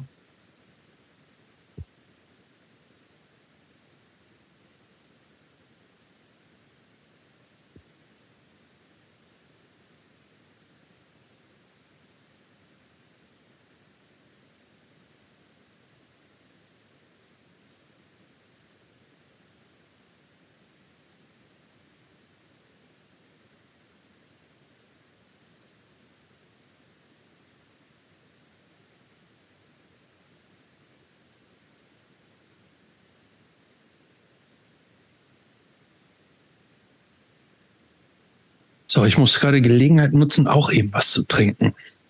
Mach mal. Ich habe schon. Hast du, zwei, hast was? Zwei Gläser Wasser getrunken und ein paar Weintrauben gegessen. Ach. Guck mal, ich habe hier schon eine halbe Flasche Erdinger alkoholfrei und jetzt noch was Wasser getrunken. Gut. Ich würde fast sagen, diese ganze Entstehungsgeschichte von Label und auch Verlag will ich gar nicht abfragen, weil für Leute, die das interessiert, die kann man nachlesen. Es gibt schon auch so ein paar Interviews, wie die beiden sich kennengelernt haben über eine quasi irgendeinem Hardcore-Message-Board. Irgendwer sucht wen für Band. Hatte äh, Michi auch schon erzählt. Mhm. Ähm,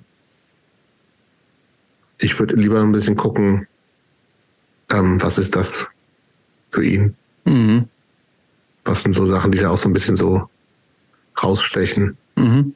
Aber ihr fertig? Ja. Gut. Sehr gut. Äh, du trinkst jetzt um diese Uhrzeit tatsächlich noch einen ja, Kaffee mit Koffein, krass. ja? Das finde ich auch krass. Ich würde jetzt wäre wär ja dann äh, aufgekratzt ähm, und wired bis morgens um vier.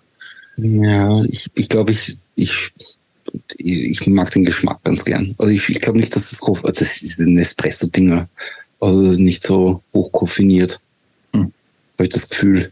Aber ich weiß nicht, wie ich heute schlafen werde. Ja, ich schreibe ja, eine e Wenn ich nicht schlafen kann, rufe ich an. Rufst an. Rufst an. an. Machen, machen wir weiter. Wir haben noch zu dem Thema nochmal noch mal ansetzen. Ist mir noch was eingefallen. Ähm.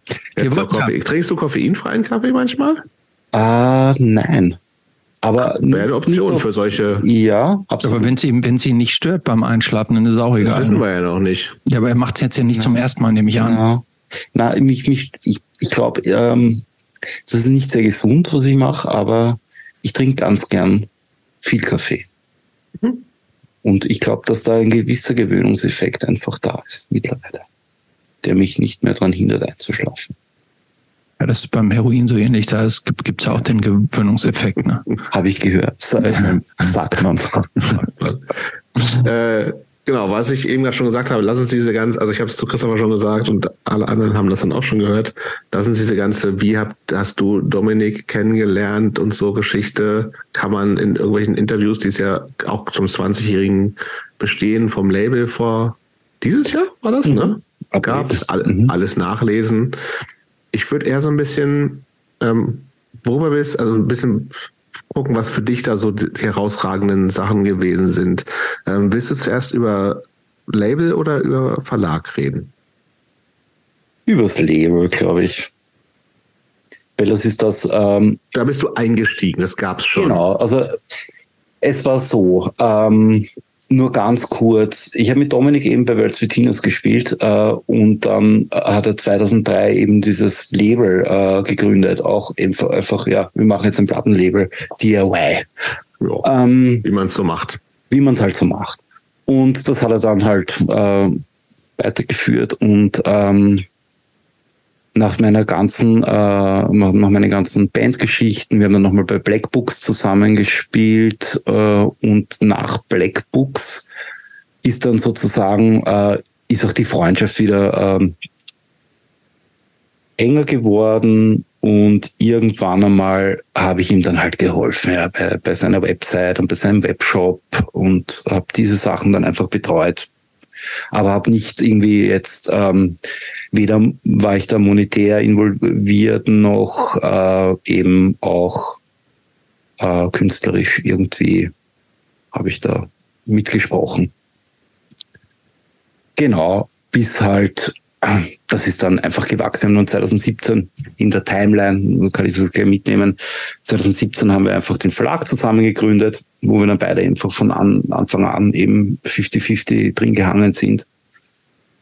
Und ja, und irgendwann einmal vor drei, genau am Anfang der Pandemie, haben wir dann eben ähm, die GmbH gegründet, wo wir dann eben Label, Buchverlag, die Designagentur äh, mit reingenommen haben und später ist jetzt, also letztes Jahr habe ich dann eben Ette Schoda auch noch mit reingenommen. Aber das war schleichend, schleichender Einstieg. Äh, wie gesagt, äh, ich, in, richtig involviert bin ich die letzten vier Jahre intensiv. Also was okay. Signings anbelangt, was eben die Tagesarbeit anbelangt, was Kommunikation anbelangt in erster Linie. Gibt es eine, eine Band, die du eigentlich ultra gerne auf dem Label hättest? Hm. Äh, Gibt's außer, außer Metallica. Ja, ich wollte gerade sagen. Nein, glaube ich. Ja. Ähm, Dann müsste er sich ja selber für so die Fotos bezahlen. Ja, genau. Da müssen wir es ausverhandeln. Äh, wir sind in einer guten Situation, dass wir nicht aktiv suchen mhm. nach Artists. Ähm, die äh, wir hören uns auch keine äh, Demos an mehr. Das geht sich einfach nicht mehr aus. Wir haben, wir haben 20 aktive Bands äh, die, das ist schon recht viel, wenn man da Voll, ich auch. recht ähm, intensiv arbeitet und da kann man ein ganzes Jahr mit Releases und, und der dazugehörigen Arbeit einfach gut fühlen. Das heißt, wir haben schlichtweg auch ähm, keine Kapazität. Das heißt, selbst wenn jetzt eine Band ums Eck biegen würde, äh, die, die ich unbedingt oder Dominik unbedingt äh, am Label haben wollen würde, würde man es wahrscheinlich nicht machen, weil's, weil wir halt keine halben Dinge tun möchten und unsere mhm. sozusagen auch Zeit ähm, dadurch durch, den, durch die Arbeitslast einfach äh, tatsächlich ein bisschen begrenzt ist. Und das wäre das wäre für niemanden gut, weder für die Band noch eben für uns. In was für Auflagen bringt ihr die Releases so raus? Äh, ich mach, ja, macht ihr auch noch ganz, kommt ganz was macht ihr? Vinyl, CDs? Macht ihr auch Kassetten? Wir machen Vinyl, CDs, Digitalkassetten. Mhm. aber natürlich nicht, also das kommt ganz auf den Release an, es kommt auf die Band an, es kommt auf, die, auf das äh, generelle Setting an. Ähm, Haupttonträger äh, ist eben Vinyl zwischen, also die erste Auflage zwischen 300 und 500 Stück CDs, Detto, ja. Ähm, Kassetten, in, also 100 Stück, 150. Oh, immerhin. Mhm. Mhm. Ja, das ist halt so. Aber die werdet ihr los auch. Im Idealfall, ja. Genau. Da bleibt haben, irgendwie was hängen, das kann ich mir gar nicht richtig vorstellen. Du, äh, ja, wir haben, das äh, kommt ganz immer auf das Thema an, ganz einfach. Wir haben, wir haben äh, ein paar sehr, sehr aktive Bands, die ganz viel spielen und das ist halt uns, uns auch logischerweise äh, sehr wichtig. Und das äh, haut schon ganz gut hin. Zusätzlich haben wir halt eben äh, noch die, die klassischen Vertriebswege, wir haben einen, einen recht großen Backkatalog, das heißt digital macht das auch schon ein bisschen was. Ähm, das Label trägt sich selbst, das kann man so sagen. Und, mhm. ähm, das ist schon ganz gut. Ja. Und zusätzlich äh, schauen wir jetzt auch, dass wir ein bisschen mehr Sync machen, also ähm, Songs in Richtung ähm, Film und Fernsehen verkaufen. Aha, dann, also, ah, okay. Das äh, funktioniert auch mittlerweile ganz okay. Ja. Christopher, du bist, da du ja immer so ein Anhörer bist, ich schaffe das ja immer gar nicht. Und tatsächlich die einzige Band, die mir vom Namen bekannt ist, weil die auch eine Zeit lang einfach auch wahnsinnig viel unterwegs gewesen sind, sind The Black Mass, auch klass, klassische Hardcore-Band halt so. Gibt's auch schon lange mehr. Gibt's schon lange nicht mehr, genau. Das alles andere kenne ich nicht. Was, was hast, hast du was gehört, Christopher? In, ich ja, habe tatsächlich, in, ich, ich habe mir tatsächlich ähm, äh, so random mir Sachen nur angehört, dass ich jetzt gar, dass mir jetzt gar nicht so richtig rausgestochen ist. Da muss ich, das war mir zu viel tatsächlich, um, um äh, äh, ich, ich kannte auch, ich muss gestehen, ich kannte auch so gut wie gar nichts noch nicht mal vom Namen. Deshalb hätte ich jetzt eigentlich mehr auch, könntest du für jemanden, der noch nie von deinem Label was gehört hast, wie würdest du das beschreiben, was ihr so veröffentlicht? Mhm. Ähm, also in eurem Fall, weil das ja der und dann kam Punk Podcast ist, würde ich ähm, mal über versuchen, über Punkbands zu reden. Muss du nicht. Nee, muss nicht. Also wenn, nee, nee, über, wenn, sagst, das, das Spektrum, was ist genau. das Spektrum, was das ihr Spektrum, abdeckt? Ja, das ist, ähm, das Spektrum ist, ist breit. Also es ist äh, im, im Herzen des Ganzen oder im, im der, der, der kleinste gemeinsame Nenner ist, dass es im entferntesten Sinn eine Art von Gitarrenmusik Background gibt. Mhm. Mhm. ähm, genau. Äh, aber ansonsten haben wir, und das ist natürlich jetzt in, in, der, in der Zuspitzung, also in, in dann am Ende des Tages im, im Verkauf ein, ein, ein Thema. Wir sind kein Genre-Label, das heißt, es ist kein Hardcore-Label, wo du weißt, äh, äh, du bekommst halt dein Standard-Issue äh, sondern es ist halt wirklich breit gefächert von eben tatsächlichen Punkbands wie Team Prospects, Flowers in Concrete, äh, bis hin halt äh, zu äh, ein bisschen düsterem Wiener Lied, die Boom im Pelz. Die habe ich mir heute kurz angehört. Ja. Oder dann halt auch so ein bisschen, ja, brachialere Sachen ist eigentlich alles, alles dabei. Wir haben den Anspruch, dass wir halt nur Dinge machen, die wir gut finden, wo wir die Menschen dahinter gut finden. Mhm.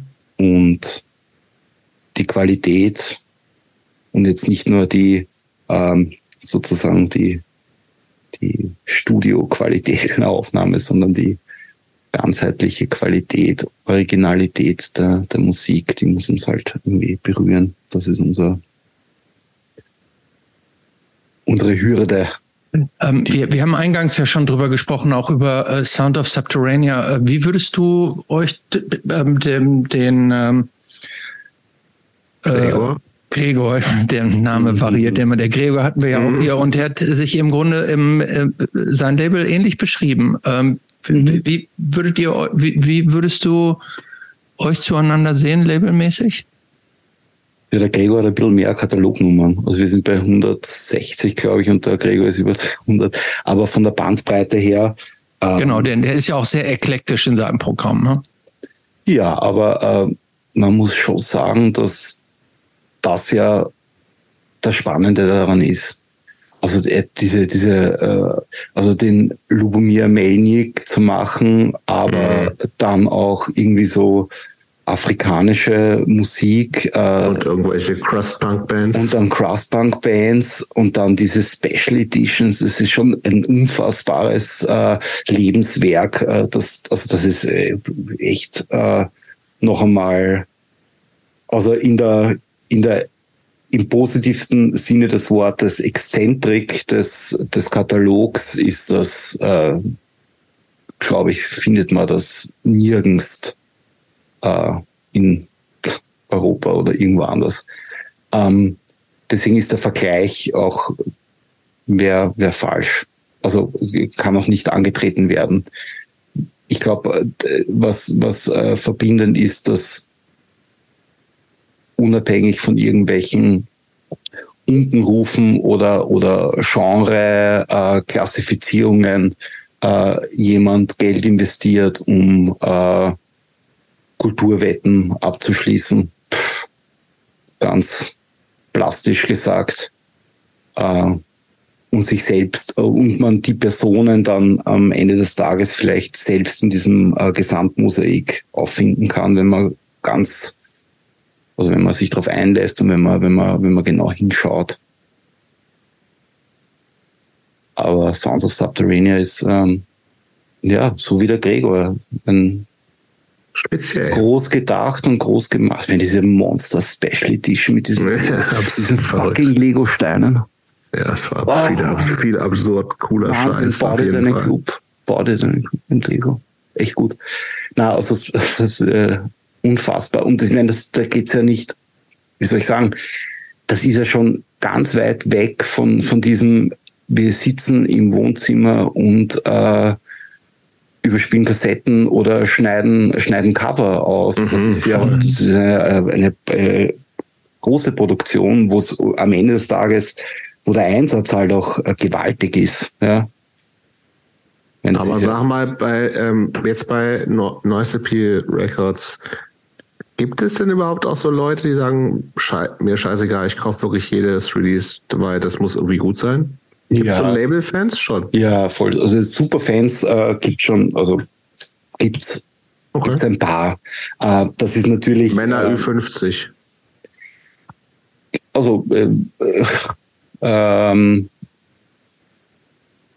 männlich geprägt, ähm, nicht Ü50, zwischen 34 und 45. Okay um jung, jetzt da jung, alle also niedrigen ver verraten zu wollen. äh, aber das Von den zwei Leuten, die das sind, oder was?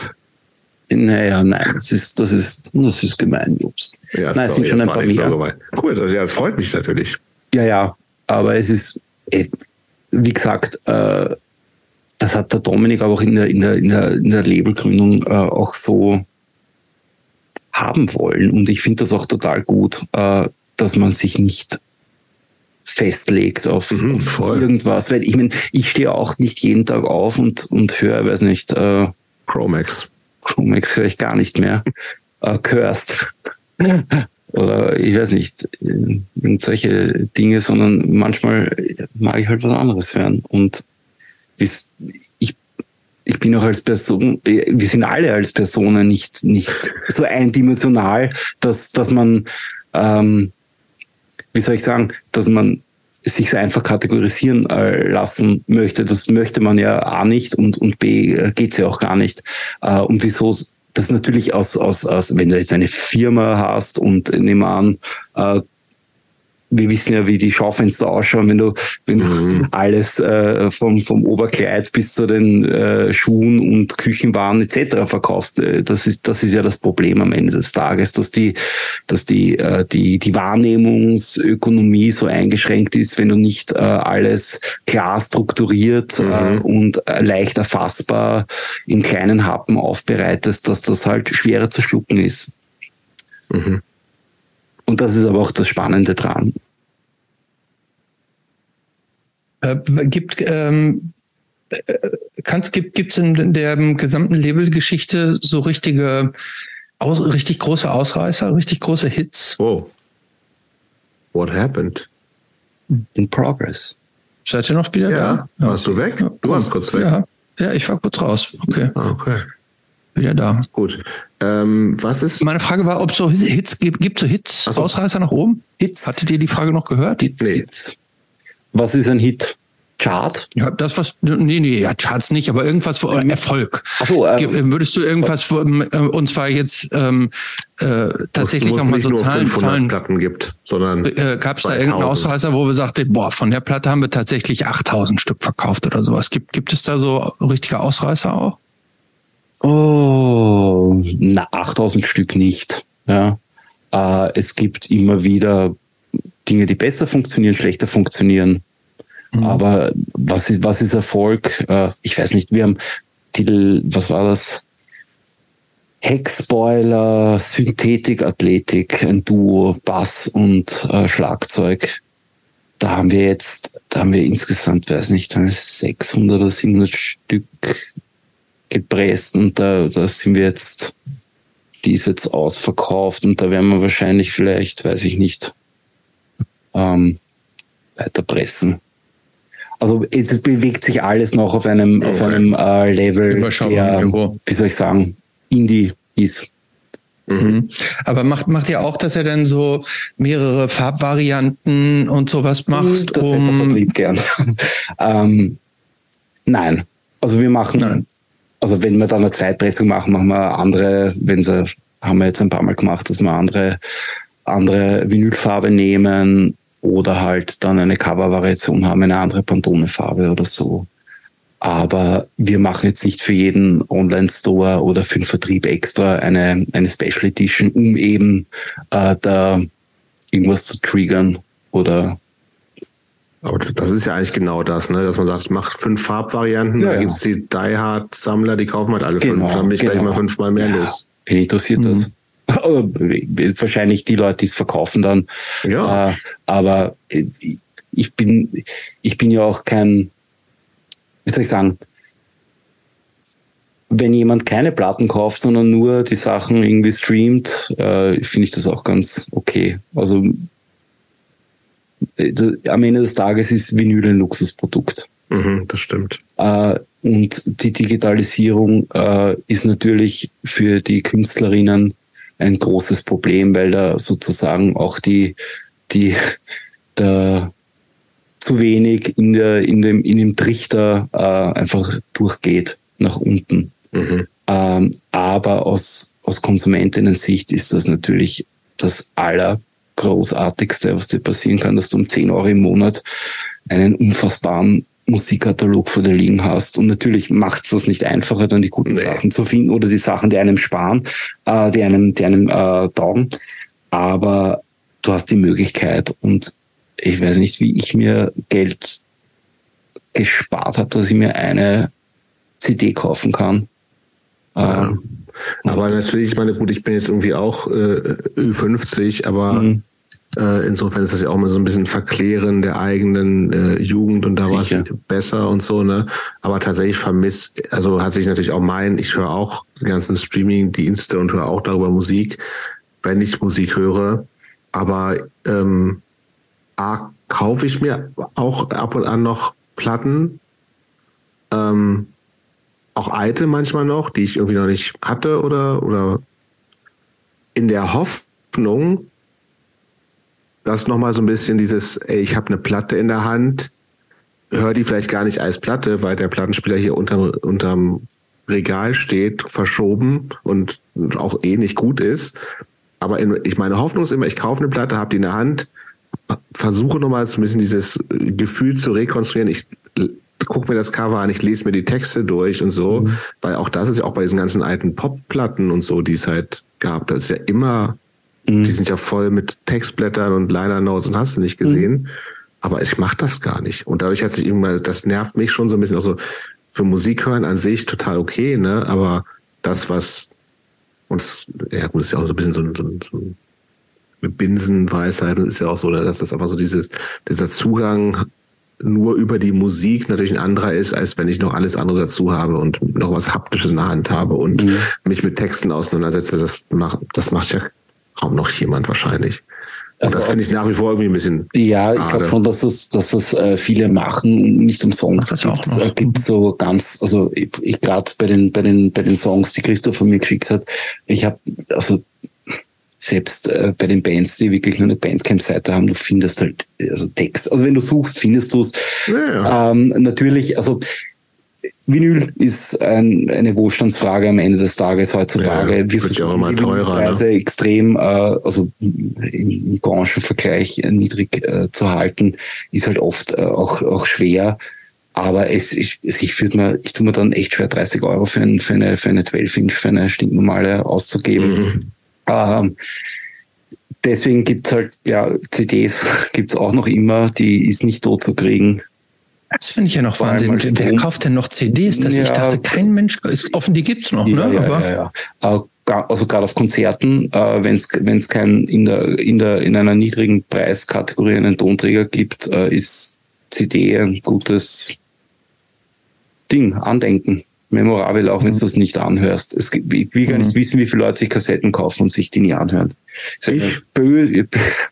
Du hörst Kassetten oder nicht? Nein, ich kaufe sie, aber ich höre sie ja, nicht an. Genau. Ja, genau. Äh, und ja, auch genau aus so einem Grund. Ich freue mich und ich ja, supporte eine schön. Band und Richtig. sowas. Genau. genau. Und darin ist, ist, ist ja am Ende des Tages auch nichts Falsches, aber wie gesagt, die im selbst da, äh, wenn du auf eine Show gehst, ähm, und ich, ich das ist jetzt natürlich eine, eine, eine falsche, falsche Rechnung, weil ich die 20 Jahre, die eine Band an Geld und Zeit und was auch immer mhm. in, ein, in, in ihre Arbeit investiert hat, damit nicht, nicht mit reinnehmen in die Rechnung. Aber aus, äh, aus, aus Konzertbesuchersicht, du zahlst Eintritt für eine Show, das ist jetzt, wird nicht billiger, besser. Ähm, dann trinkst du da vielleicht was, ein, ein, ein Cola oder so. Ähm, und dann willst du vielleicht noch irgendwas was kaufen. Ich meine, du gibst ja, gibt mir jedes Mal Geld aus und äh, das muss man haben, mal das Geld. Und ähm, das ist halt schwierig. Und dann halt, gibt's halt Kassetten, die kosten halt dann, weiß nicht, 10 Euro oder so. Das ist das mhm. billigste, billigste Artikel am, am Merchstand. Naja, was, was nimmst du mit? Naja. Und das ist, das ist okay, denke ich mal. Und es ist zumindest äh, ein, ein analoges Medium. Macht es für dich eigentlich einen Unterschied, eine Platte bzw. einen Tonträger rauszubringen und ein Buch? Oder ist das einfach nur mm, im Prinzip ja. sehr, sehr, sehr doll vergleichbar? Hm. Also ich hänge schon an, an, wie soll ich sagen, am besten. Hm.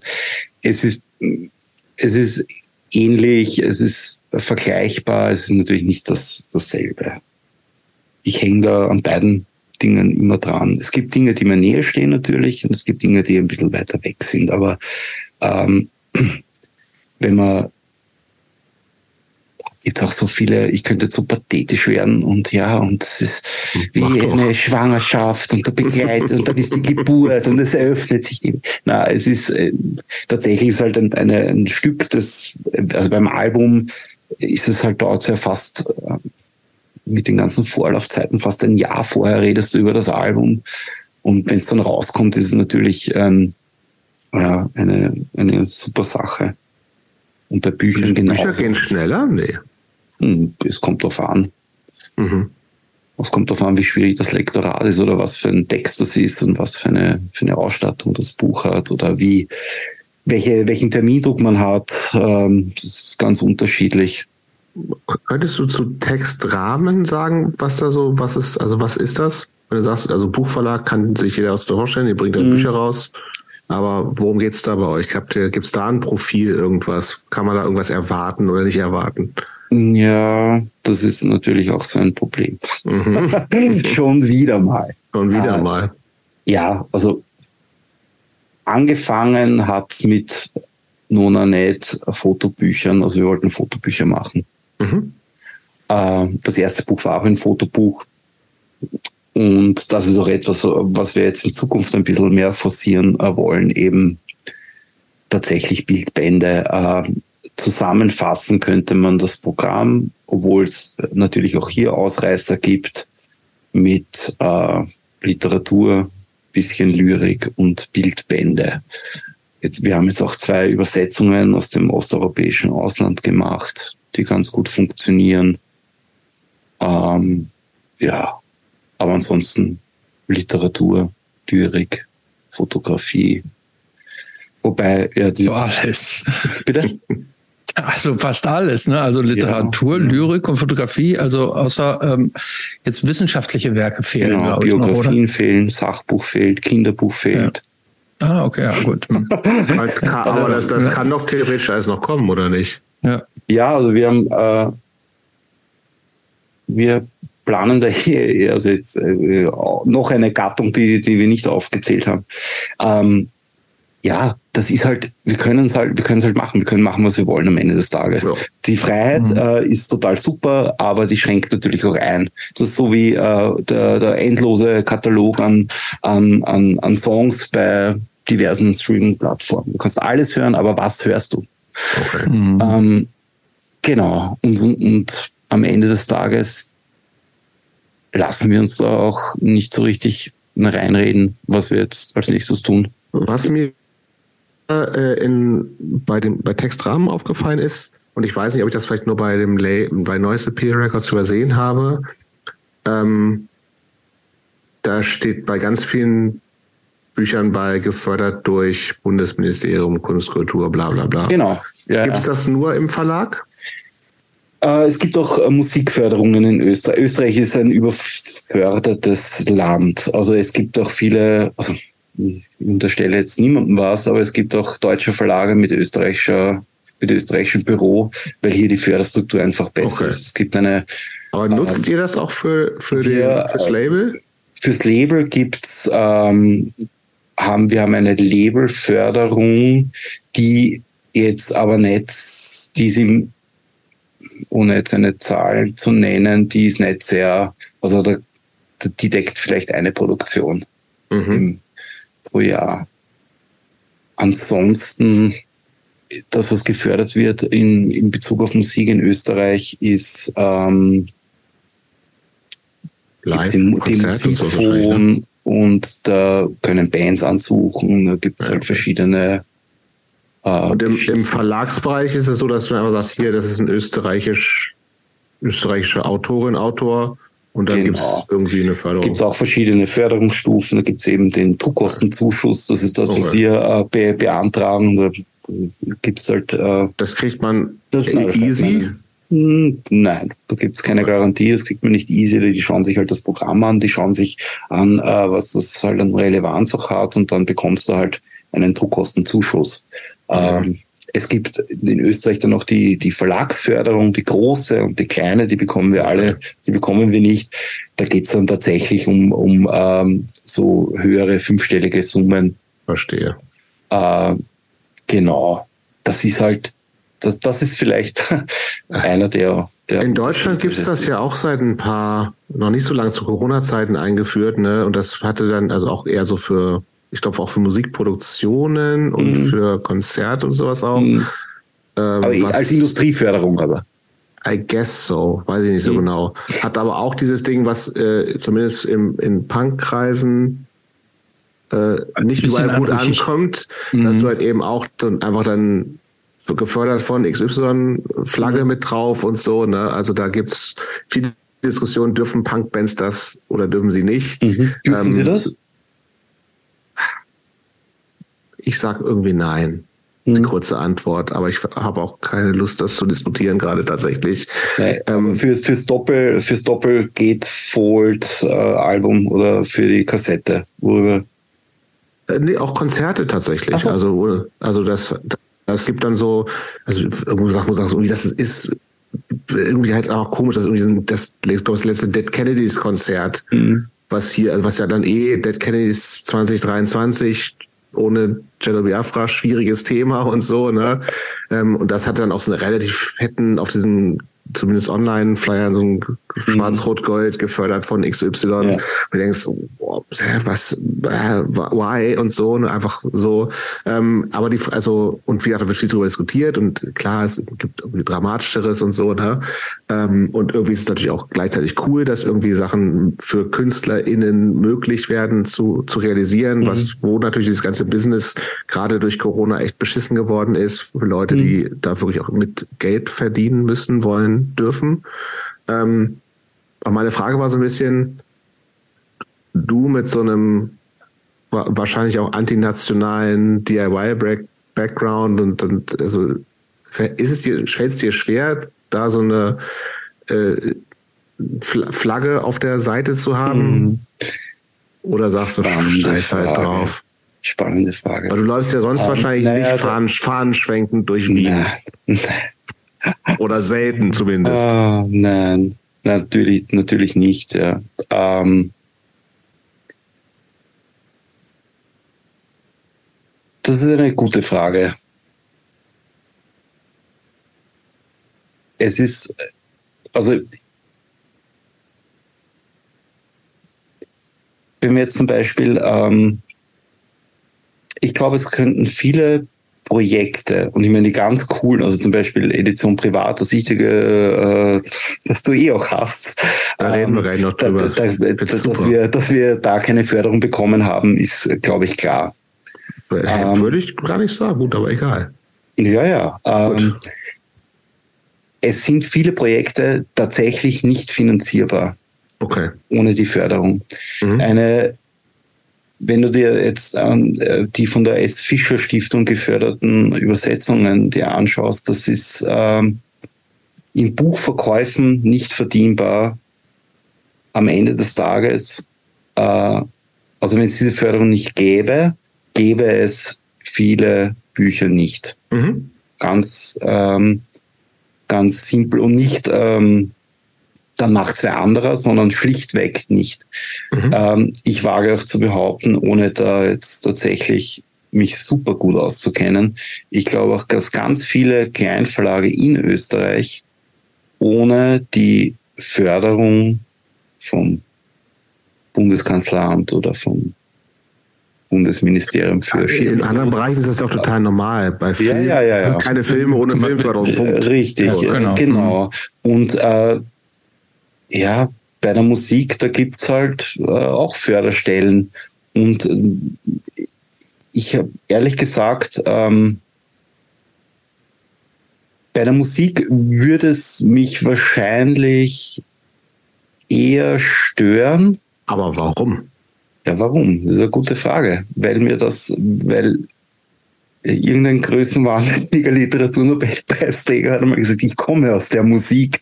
Ähm, mhm. äh, vielleicht, äh, weil, weil ich mich da ja, und vielleicht auch, weil du weißt, es geht ohne. Man macht das ja. jahrzehntelang ohne und das ist nicht wichtig und man kann Platten, ja. konnte Klar. zumindest Platten machen und ja. solange es auf so einem DIY-Level ist und keine genau, aber Finanzen mit drin sind, ist natürlich richtig und ja auch. Und äh, wie soll ich sagen, bin ja auch nicht in der Position, und das ist vielleicht auch sowas, äh, womit der Gregor, ich vergleiche mich auch nicht mit dem Gregor oder uns mit, mit dem Gregor oder mit Sons of Subterranean, aber wo, wo diese, also abgesehen von der Nationalismusgeschichte, die, die Kapitalismuskritik, ähm, mhm. Also man kann ja noch immer äh, äh, kritisch, äh, äh also Kapitalismus kritisch sein, aber wir sind halt, also ich bin halt in dem System drin. voll, ja. Ich muss, ich, wir, also wir, wir, wir müssen ja, Rechnungen Geld zahlen, äh, Kinder wollen essen. Also das ist ganz, ganz, ganz äh, simpel. Ja. Ähm, und mir ist vollkommen klar, das geht auch, es geht alles ohne Förderungen, ja. Aber dann äh, mhm. gehe ich halt 40 Stunden nebenbei arbeiten und äh, verwende mein ganzes Geld, um die Sachen zu finanzieren. Ja, oder du hast also oder ich mache nicht.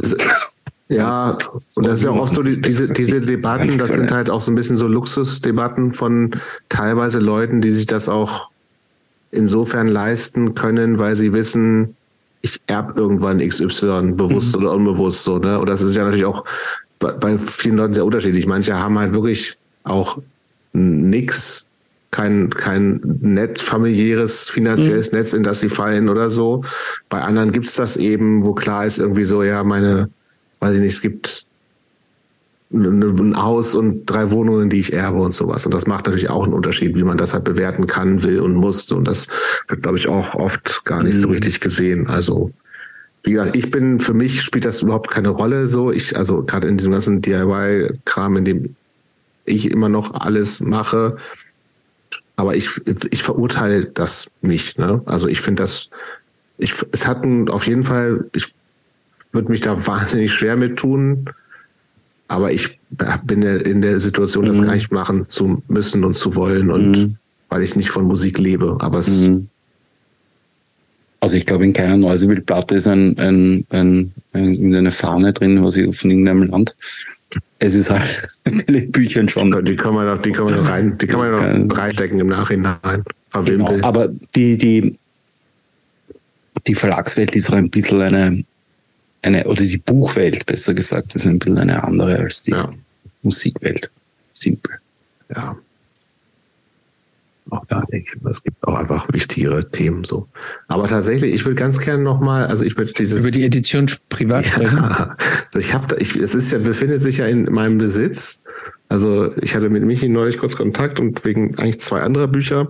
Und ich schicke dir das noch mit. Ähm, hat er gesagt, ich muss das aber, kann, darf das nicht auspacken, wenn die Kinder dabei sind. Also das, das ist auch richtig. Ich habe es dann im Bücherregal versteckt, ziemlich weit oben, wo die Kinder nicht rankommen, weil es ein Foto- und Interviewband ist von äh, dem Macherpärchen der äh, österreichischen Privatporno-Filmproduktion Edition Privat.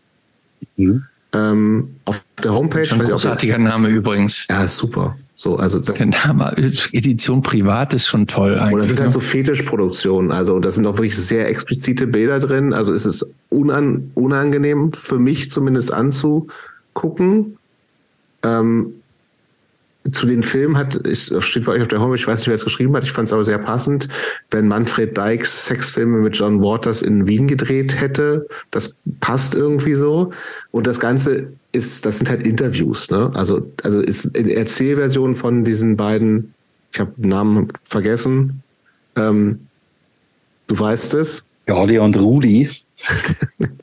genau, dass die, die beiden erzählen einfach immer so abwechselnd, so völlig unkommentiert erzählen die halt so diese von ihrem Leben und den Produktionen, die sie gemacht haben. Und da ist dann halt, wie gesagt, also es ist wirklich so diese Amateur-Porno-Geschichte Anfang der 90er oder sowas, glaube ich, ne? als es als VHS noch ein großes Thema war, genau. wo du dann gesagt hast, mit über Kleinanzeigen, du konntest irgendwie dir so eine Pornofilm-Kassette, VHS-Kassette für 500 Schilling, whatever, bestellen. Also wirklich auch viel Geld. Die haben, glaube ich, auch echt gutes Geld mit verdient. Mhm. Ähm, ich fand es super spannend tatsächlich zu lesen. Ich musste teilweise mir die Bilder dabei so ein bisschen zuhalten. Ich bin dann auch so ein bisschen zarter beseitet.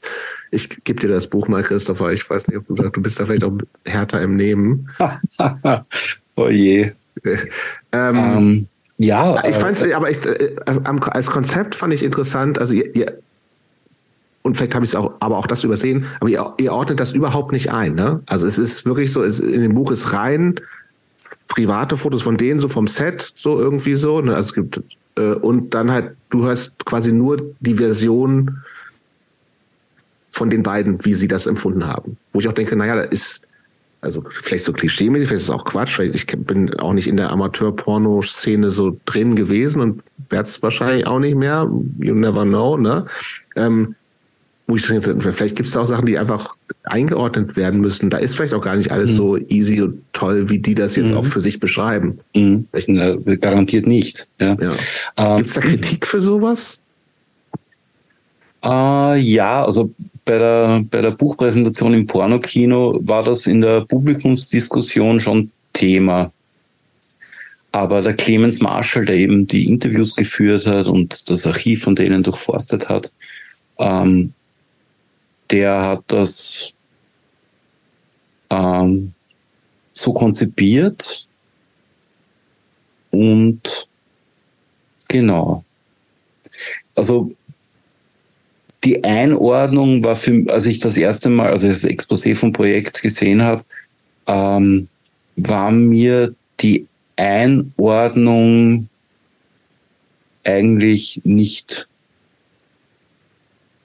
sehr wichtig. Mhm. Äh, was, ähm, was teilweise in den Interviews äh, schon, äh, was da mitschwingt, ist eben das, ähm, also das so, so Dinge wie äh, Machtverhältnisse, auch in oh. diesen äh, ähm, äh, Swinger-Settings, äh, dass das natürlich alles, äh, dass da Konsens da war, das zu tun, aber, also Konsens, aber dass es da natürlich auch nicht immer ganz okay zugegangen ist.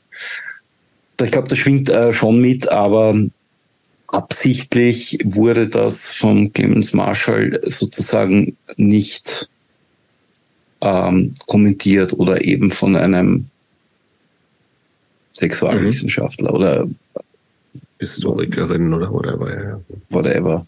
Mhm. Ähm, ja, das ist, äh, es ist total, ich, also, wie soll ich sagen, was, was hat uns daran interessiert, das zu tun, äh, oder das, das Buch zu bringen? Es ist mhm. eine, ein, ein Eck, in das man ja normalerweise einfach nicht kommt.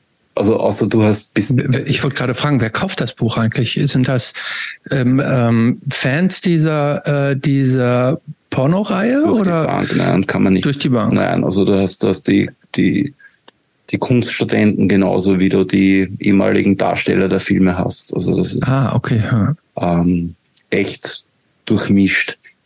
Äh, und ich glaube, ja, Voyeurismus ist, spielt eine Rolle, die, die sozusagen auch das chronistische Element des, der Thematik spielt eine Rolle. Ähm, es ist so ganz klassisch äh, von VHS zu DVD, dann kam das Internet und dann sind, ist das natürlich äh, auch schnell wieder vorbei gewesen. Also 2010 äh, haben die dann zugesperrt ja, es ist ein bisschen eh, wie auch in, in, in, dem, in, dem, in, dem, in dem Forschertext steht. Es hat, es hat was äh, von, von den Alltagsgeschichten. Ich weiß nicht, ob das in Deutschland ein, ein, ein bekanntes Format war von der, von der Spira. Eben nur halt äh, mit einem klinischeren Blick, also nicht wertend, nicht einordnend, sondern tatsächlich mhm. äh, versucht, das in einer, in einer, in einer Klinik einfach auch, auch darzustellen und nicht, nicht so Werten einzuordnen, ähm, außer dass es halt ab 18 ist. Mhm. Interessant. Ich fand es wirklich total spannend zu lesen. Also echt. Ich will das auf alle Fälle mal sehen. Ja, gebe ich dir. Ich bin auch ein bisschen, bisschen bin auch ein bisschen froh, wenn es nicht mehr zu Hause ist, ehrlich gesagt. Ja. Aber es ist äh, interessant. Genau. Ähm, kommen wir zur nächsten Kategorie. Ja, bitte. Und zwar, wir kommen zu unserer neuen, die jetzt nicht mal ganz so neuen äh, Kategorie, dass wir mal richtig über Musik sprechen. Ähm, wir haben dem Michi äh, eine kleine Auswahl von Liedern geschickt und im Gegensatz zu den vorherigen Folgen, in denen wir das gemacht haben, haben wir jetzt kein oder habe ich in der Auswahl jetzt keine äh, nur neue Sachen, ne? Nur neue Sachen. Kann, ne? also ich sage übrigens, Michi kannte Fast alle. Ah, sehr gut. Also ich habe, ich, ich glaube alle. Meine Einschätzung, die Bands. Also, ach so, du weißt es gar nicht. Nee, also, ich, ich, ich, glaub, ich glaube, das sind ungefähr 10, 11 äh, Songs, Bands. Ähm, ich würde denken, dass keiner dieser Songs älter als zwei, hm. maximal drei Jahre hm. alt ist. So. Ähm, und viel Hardcore. Viel Hardcore. Mhm. Mhm. Michi, führ uns mal ja. durch, durch die kleine Sammlung, die ich dir geschickt habe. Was hast du da so gehört? Wie hat sich das angefühlt? Was hat das mit dir gemacht? Wie findest du das? Okay. Wie war's? Hm. Berlin 2.0. Mhm. Band so hard. Kannte ich nicht. Äh, äh, fand ich nicht unspannend. Post, Punk, ein bisschen wie eher 80. Interessant, okay. Mhm. Und ich möchte ähm, kurz was vorlesen. Der Refrain ist nämlich ein Ohrwurm. Ich habe die Sonne explodieren sehen. Ich habe gebrannt. Ich habe gebrannt. Bin fast verglüht. Ich habe die Sonne explodieren sehen. Du warst dabei. Du warst dabei und hast gedacht. Fand ich total schön. Auch Lyrik. Mhm. mhm ja, Im Idealfall gibt es eh die Verschränkung. Ne? Naja, klar. Mhm. Aber ich bin übrigens auch, äh, weil Sängerin Ela war auch schon hier zu Gast, äh, damals schon so ein bisschen gehört. Ich, das ist ein super Album. Mhm, Wahnsinn. Christopher ist ange, angefixt auch ein bisschen. Er hat mhm. mir dann nochmal gesagt, hör dir das an. Ich habe es mir. Ich bin, ich bin, bin auch totaler Fan. Äh, also ich finde, ja, ich finde, also auch gerade dieser Song, äh, Ben So Hard ist für mich, ich finde das ganze Album von äh, Berlin 2.0 gut. Ben So Hard ist für mich ein Riesenhit, finde ich tatsächlich. Mhm. Irgendwie, den hört man, Ohrwurm. ein Ohrwurm, äh, sehr emotional, mhm. finde ich toll, treibend, irgend, also sehr, ich, ich fand, als ich es gehört habe, sehr beeindruckt und ähm, tolle Band. Ich glaube, aus der kann noch mal richtig was Großes werden. Geht auch gerade so ein bisschen los bei denen, habe ich das Gefühl. Mhm. Also. Mhm. Gut. Ja, kan kannte ich nicht. Äh, äh, Stuttgarter Band.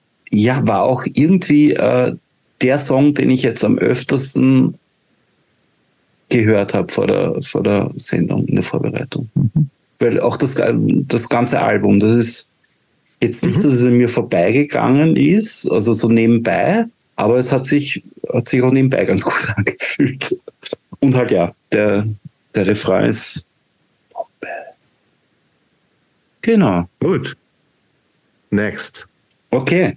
Wurscht, äh, oder soll ich die Reihenfolge einhalten, Christopher? Mach wie du willst. Du kannst machen, okay, wie du willst. Ähm, hm. Bargain. Snack Run. Ich kannte die Band, den Song kannte ich nicht. Äh, Hardcore kann auch sehr lustig sein. mein TKW, das Video ist super. Äh, der Song auch. Äh, ja, hat so ein bisschen was, nicht Murphy's Law ein bisschen, aber auch nicht so viel.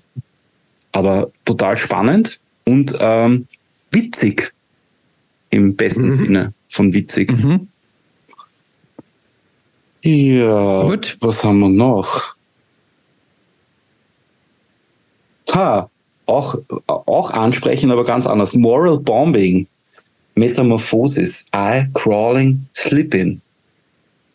Kannte ich nicht. Emo Violence, würde ich sagen. Ist das nicht so ein bisschen so grindiges Geballer? Ja, ein bisschen. Ja, auch. Okay. Ja, es ist, eine, es ist eine, eine, eine Band aus Dortmund. Ich habe die letzte Woche live gesehen und war total ja. geflasht. Auch lyrisch äh, ähm, qualitativ äh, ganz gut. Mhm. Mhm, Finde ich schon. Ja, sag, sag mal, was du da gehört hast. Also, ähm, But I fell, walls too soft. I'm slipping off, off. Everything that I try to touch or love. Try to touch or hold or love. No. I don't think you can. Please bury me. Bury me. Kann man so stehen lassen. Aber ja. Voll. Aber musikalisch ist es dein, dein, dein, war das dein Ding? Also schon ja, durch, durchaus auch. Auch. Auch.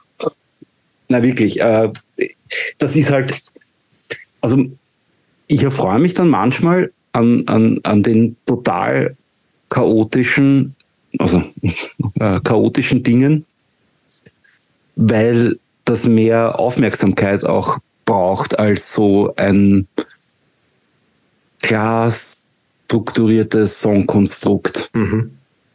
Und das wird durch Geschwindigkeit und, und Patterns und, und äh, Vielschichtigkeit einfach, äh, das triggert auch ein bisschen die Aufmerksamkeit in mir, wenn es nicht so einfach ist.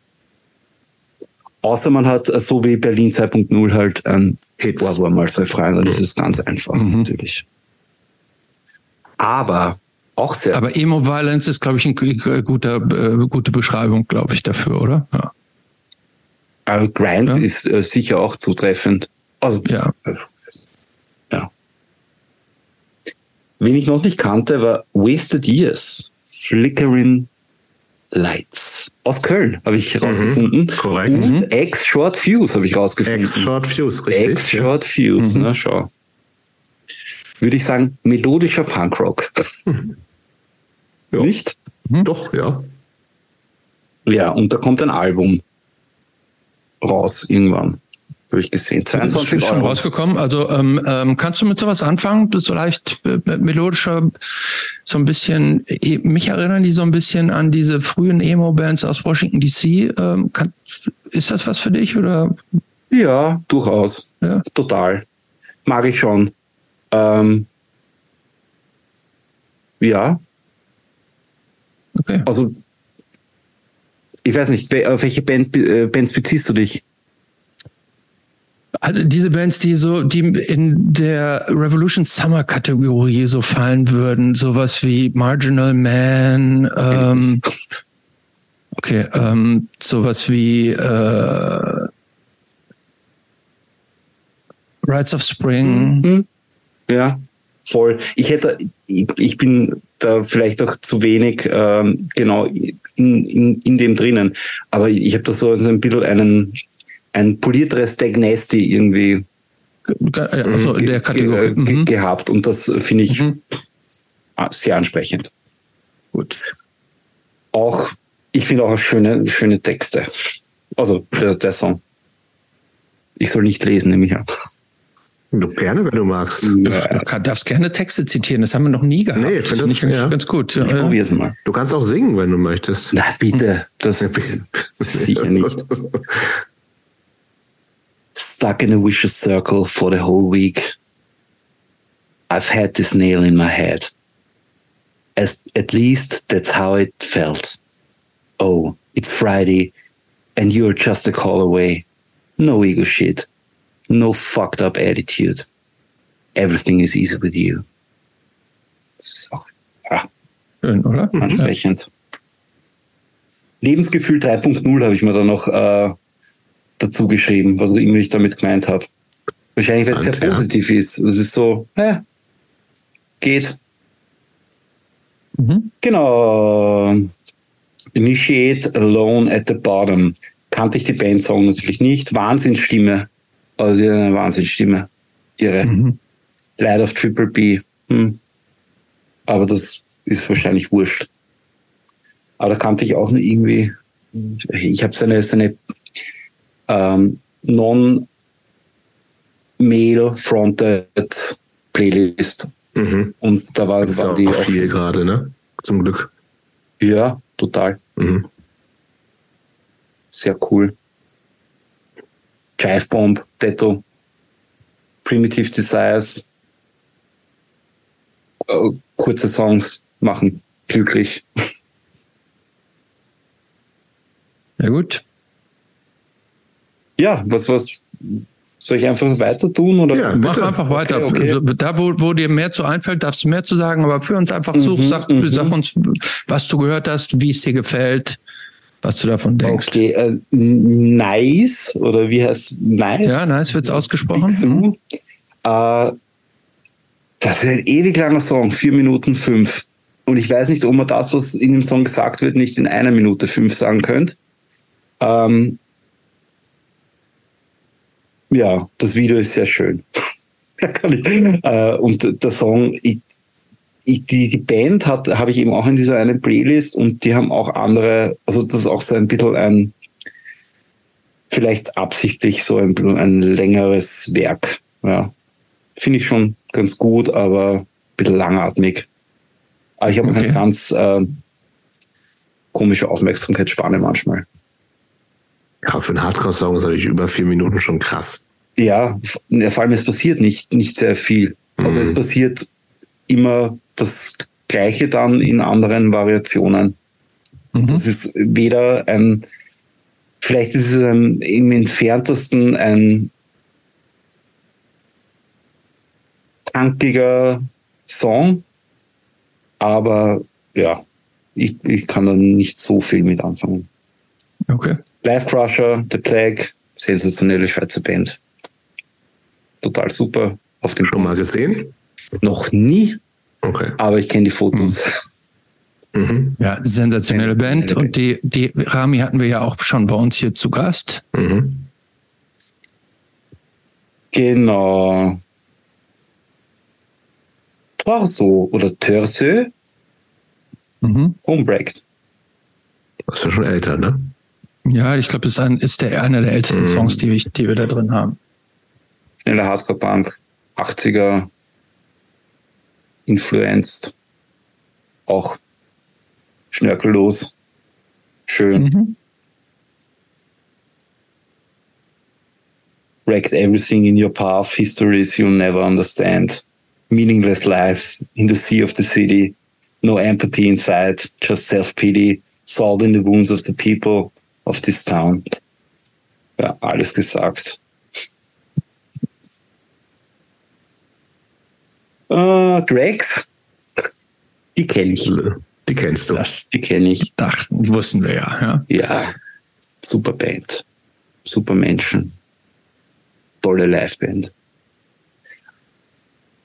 Ja, die habe ich auch das erste Mal gesehen. Also habe ich auch live gesehen, bevor ich es gehört habe. Äh, Brett. Also unfassbar. Das, das ist das, äh, was man halt nur auf, auf Konzerten, auf Shows mhm. äh, einfach bekommt. Diese, diese vierte Band. Äh, das war emotional einfach, hat mich bewegt. Finde ich super. Ja. Auch bei uns, beide, wir hatten schon zwei äh, Bandmitglieder mhm. hier bei uns zu Gast, ja, Julie und äh, Dom. Mhm. Sehr gute Band, ja. Und ähm, ja, die Wine Sentence, Flashbound, kannte ich nicht. Vegan Metalcore aus Zürich. Ich habe dazu geschrieben, Faust in die Leber Metalcore. Also so. Ähm, ich habe uns ein Live-Video mir angeschaut, das in äh, live in Erfurt. Wo sonst? Wo sonst? Mhm. Das ist äh, so ein Ding hat mich extrem an früher äh, erinnert, so ein bisschen ähm, da gab's halt, weil mhm, früher mehr Metalcore gab als jetzt. Ja, schon irgendwie, glaube ich. Ja, und das war, ja. ist, ja, ist ja alles in einem, also es war ja alles eine Hardcore-Show, auch wenn's, wenn halt Metal-Bands gespielt haben, die halt mhm. Metalcore-Ding waren. Und ja, aber auch super solide. Ich kann ich jetzt nicht so viel mit anfangen jetzt, aber es gibt sicher Stimmungslagen, wo ich das total toll finde. Mhm. So beim Autofahren vielleicht manchmal. Wir haben übrigens personelle Überschneidungen, zum Teil auch mit Live Crusher. Ah ja. Äh, hört man auch ein bisschen, stimmt. wenn man es weiß. Wirklich? Wer, wer mhm. überschneidet sich da? Die Person, die Gitarre spielt, ne, glaube ich. Mhm. Okay. Mhm. Ja, aber es ist schon, ähm, ja, mhm. okay. Gel, Gel, XOXO. Mhm. Ähm, die Band kannte ich, den Namen, wie spricht man den Namen aus? Gel? Gel. Gel. Gel. Gel. Gel. Gel. Gel. Mhm. Mhm. Für mich ja die beste Liveband dieses Jahres. Ja. Ja. Wahnsinn. Fand ich ganz gut. Das ganze, das Album klingt ein bisschen so gleichförmig. Hm? Ja. Aber ja, super solide. Solide habe ich mir dazu geschrieben. Im LSD, ich werbe nicht, dass ich irgendwas bewährt oder so, aber das weiß nicht. Nee, es geht ja um subjektive Geschmäcker, ne? Ja, das kann man ja also sagen. Irgendwie das, das, das, das, eine ist mehr Neins als das andere, das kann man ja schon ja, sagen. Ne? Also, ja. ja. Also das hat, ich, da gibt's auch Songs von denen, die ich einfach besser finde. Ganz einfach. Das, mhm. Hm. Oh, was haben wir? Ja, viel haben wir eh nicht mehr. Ja, zwei noch. Wirklich? Skull? Genau. Skull. Mhm. Da gibt's ja das Intro, oder? Wo, wo es den Bandnamen Gott sei Dank ähm, aussprechen, genau. Skull, Opening Night. Band kannte ich, Song nicht.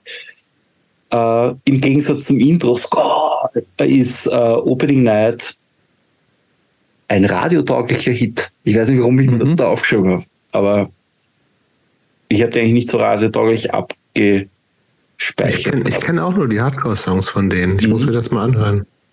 Ja, die haben, die haben so ein paar Indie-Songs mhm. ähm, und so radiotaugliche Songs, was die Band ja auch gleich ähm, äh, in, äh, in die Schusslinie gebracht hat. Sie wären äh, Industry Plants. Mhm. Das ist ja, das ist ja, das ist, das ist, das ist ja das neue Sellout ist ja Industry Plant. Mhm. Okay. Industry. Ah, super. So, also ähm, äh, dann geht's, waren ja nie Hardcore, sondern die haben Hardcore ja nur als Sprungbrett benutzt. Und äh, das ist ja alles nur konstruiert, um jetzt äh, äh, um jetzt in den Mainstream, äh, im Mainstream ja, gab es ein ganz gutes Statement von der Sängerin so, ne? Mhm. Das war, fand ich gut. Mhm. Ja. Ja, finde ich, also ich finde das auch, ich, ich finde sowas schon echt schlimm. Ne? Also mm. die Band kommt eindeutig irgendwie so aus der DIY-Hardcore-Szene äh, und wenn die sich musikalisch äh, äh, breiter aufstellen und auch andere Sachen machen wollen, finde ich das total legitim. Und dann hinzugehen und ähm, äh, und denen ja. da so, so, so eine Industrieverbandelung zu unterstellen und das würde irgendeinem so Marshallplan folgen, finde ich ziemlich ja, finde ich ziemlich erbärmlich, ja. Ja, äh, ich verstehe es äh, nicht. Schlichtweg. Also ich mhm. ähm, ich verstehe nicht, wieso äh, man glaubt, dass man also ich, ich verstehe, dass man eine Meinung haben kann zu, zu einem Thema, aber jemand dann die Existenz äh, oder den Boden unter den Füßen wegzusprechen äh, oder zu reden. Das packe ich halt irgendwie nicht. Was fehlt denn noch eigentlich jetzt an? Einer noch. Punitive Damage. Punitive Damage, genau. Punitive Damage. Mhm. Wenn du sie nicht mehr auf dem Zettel hast, dann können wir die auch überspringen. Habe ich nicht mehr am Zettel. Gut. Gibt's doch gar nicht. Gibt's gar nicht. Irgendwas, genau. was, was hat dir aus der ganzen, aus dem ganzen Paket am besten gefallen? Äh, fürs, für äh, bewölkte Tage Berlin 2.0 und mhm. für sonnige Tage hätte ich gesagt, entweder Bargain oder äh, tatsächlich Wasted Years. Mhm. Gut. Danke fürs Anhören. Danke fürs Anhören, danke fürs Besprechen. Ja, gerne. Wir kommen in den letzten Teil. Wir reden schon wahnsinnig lange. Mhm.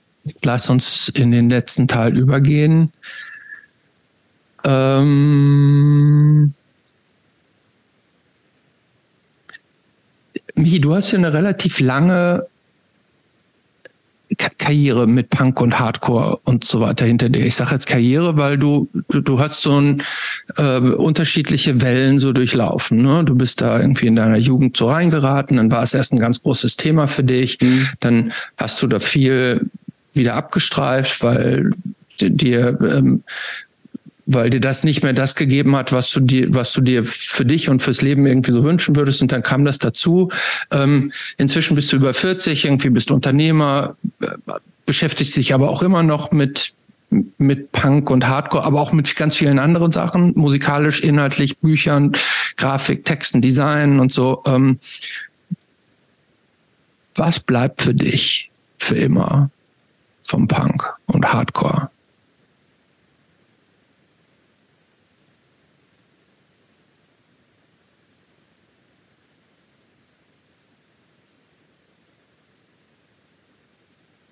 Hm. Ich glaube, was für immer bleibt, ist die Möglichkeit, der Mensch zu sein, der man sein möchte, unabhängig von Herkunft, Geschlecht, Alter. Also ich glaube, die, diese, das, das ist das, was emotional einfach bei mir überbleibt, dass du, dass ich in, in meiner nicht vorhandenen Karriere ähm, in diesem Punk-Hardcore-Umfeld immer das Gefühl hatte, alles und jeder sein zu können, der ich sein wollte oder das zu tun, was ich tun wollte. Im, in den eigenen Grenzen selbstverständlich. Würdest, würdest du dich äh, auch noch so irgendwie als Hardcore-Typ, Kid, whatever bezeichnen? Ich ja, ich ja, würde ihn so bezeichnen. Ach so, ja, aber das ist ja egal. Ich würde ihn. War schwierig. Also würde, würde ich mich selbst nicht mehr bezeichnen. Früher hätte ich das äh, wahrscheinlich, weil das auch so eine Zuordnungsgeschichte äh, ist, aber ich bin halt kein, kein Hardcore-Kid. Ich mag Hardcore und ich mag äh, gewisse Dinge, die jetzt auch sich geändert haben und Dinge, die passieren. Äh, aber ich bin kein Hardcore-Kid. Genauso wenig wie ich, wie ich sagen würde, ich bin ein Punk. A, weil ich die Begrifflichkeit nicht brauche, um irgendwas mhm. zu sein. Äh, weil diese Begriffe ja sowieso nur da sind, um komplexe Prozesse oder Situationen einfach zu erklären. Und ähm, zweitens, weil auch, glaube ich, meine weil ich, ja, mich nicht ähm, zu 100 Prozent einfach in, in, in, diesen, in, diesem, in, diesem, in diesem System einfach äh, jetzt ver, verortet sehe. Mhm. Weg. Hast du unerfüllte Sehnsüchte? Gott sei Dank. Zum Glück habe ich ganz viele. Welche? Unerfüllte Sehnsüchte. So, die meisten beantworten das mit Nein. Oder, oder ähm, nach, äh, nach außen gewandte. Egal. Was, sind, was ist denn der Unterschied zwischen internen und nach außen gewandten? Ja, interne sind äh, Dinge, die man. Du kannst zwei, zwei interne für mich, zwei äh, ex, externe für Jobst. Okay. ja, ganz, ganz, äh, ich glaube, so Dinge, die eh jeder hat, nicht. Also wenn ich das nicht hätte, wäre ich ja wäre ich fertig, oder? Mit, mit allem. Dann, also äh, Sehnsüchte. Also Sehnsucht ist etwas ja, ja. für mich, was ich mir wünsche, was ich nicht habe. Ja, ja, klar. Mhm. Ähm,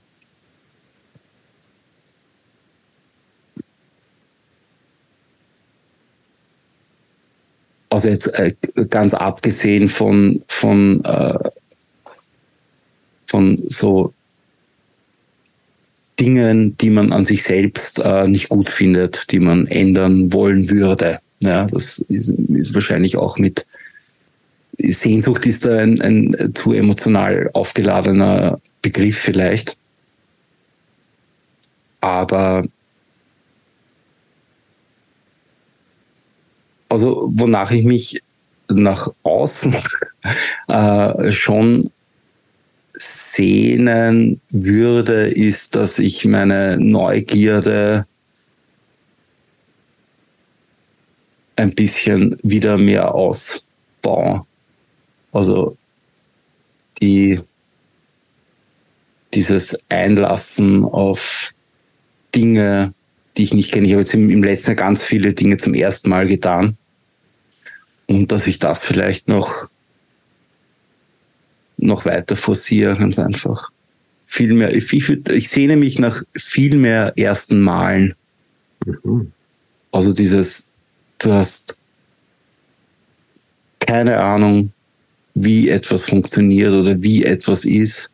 aber du gehst mit einer, mit einer, mit einer großen Neugierde in die Situation, um es herauszufinden und hast dann irgendeine Art von äh, Takeaway, ob gut oder schlecht ist, wie auch immer. Aber diese. Ich, das finde ich eine total spannende, ähm, spannende Antwort, weil mir ist nämlich neulich noch aufgegangen, dass je älter man wird, umso weniger hat man diese ersten Erfahrungen. Ja, klar nicht, ja. Mhm. Weil man, weil man so viel einfach schon gemacht hat. Und äh, diese, diese, diese prägenden, diese Wow-Momente, diese, dieses erste Mal, das so besonders ist, hat man irgendwie, je älter man wird und je, je mehr man gemacht hat und je mehr Menschen getroffen, je mehr Länder, Orte man gesehen hat, je mehr man passiert das, umso weniger gibt's ja diese, gibt's ja die Besonderheit des ersten Mals. Mhm. Genau. Und äh, jetzt im, ich meine, das ist gar, es sind oft halt so auch so äh, jetzt banale Dinge. Ich hatte jetzt im August das erste Mal eine Motorsäge in der Hand. Ja, nein. Äh, ja, äh, das ist ein, eine, das ist jetzt wirklich so, so äh, weißer alter Mann äh, Geschichte. Ich habe ein Haus und ich habe eine Motorsäge und einen Baum und ähm, aber ich muss, ich musste plötzlich mit einer Motorsäge was tun, weil das halt das Werkzeug ist für die Aufgabe, die ich hatte. Und das war ein total, das war eine sehr respektvolle Begegnung mit der Motorsäge. Äh, und natürlich auch von, von Angst, weil man wird auch nicht risikoaffiner, je älter man wird. Das stimmt, ähm, ja. Aber das habe ich dann gemacht. Und das sind so, so ein paar Kleinigkeiten jetzt natürlich auch in der, in der Lebenssituation, in der ich mich befinde, gibt es halt immer wieder Dinge, ähm, die ich dann einfach nicht mache, weil, ja,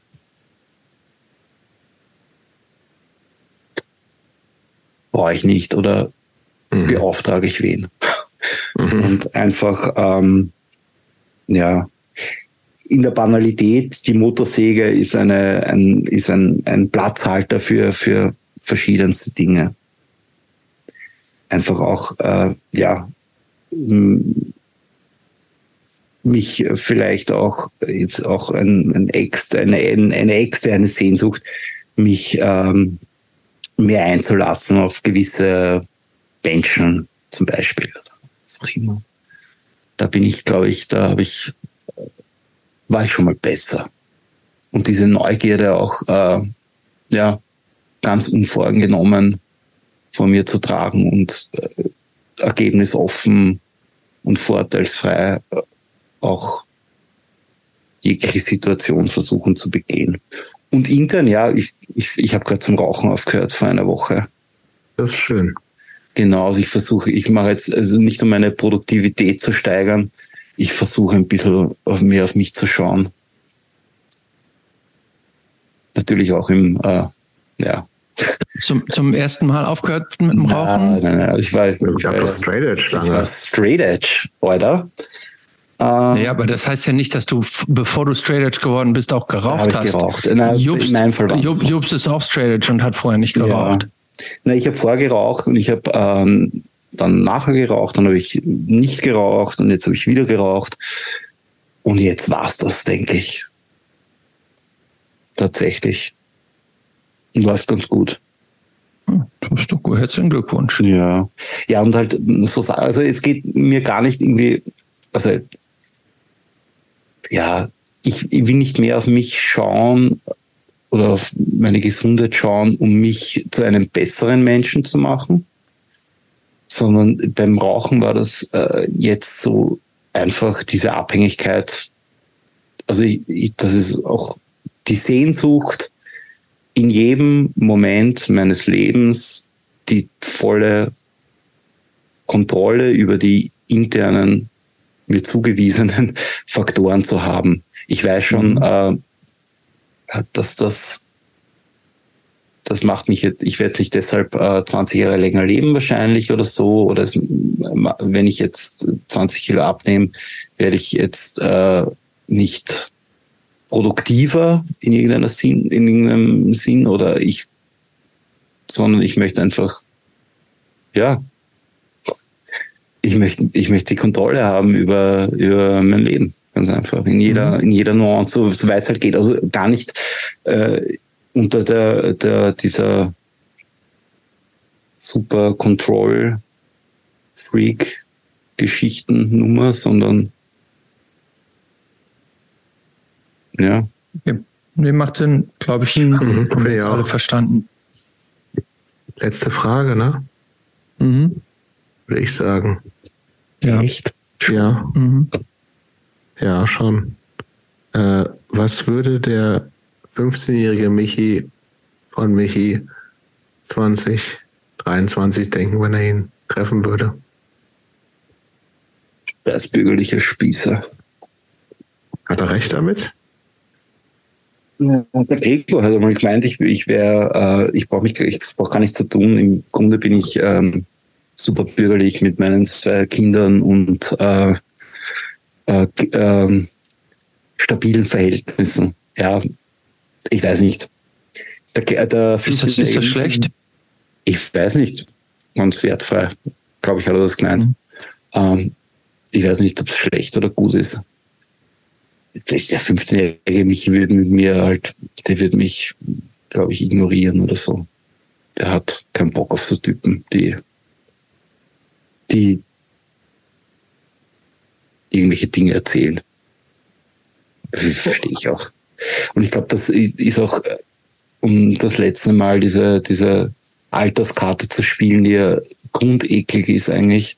Jetzt nicht wegen am Alter, sondern mir ist es wirklich auch immer am Arsch gegangen. Und ähm, so gern ich die, wie eingangs schon erwähnt, die Geschichten, äh, die wildromantischen Geschichten äh, verfolgt habe, äh, die die Leute, die in der in, in einer Szene Fünf Jahre älter Position äh, erzählt haben, äh,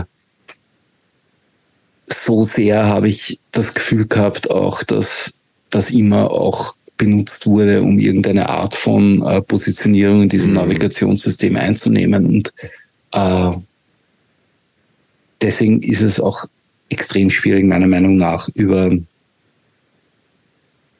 oder man muss sich bewusst sein, wenn man, also ich muss ich muss es mir äh, öfters vor Augen führen, wenn ich irgendwie so dann schwelge in irgendwie ähm, wildromantischen äh, Geschichten von früher, äh,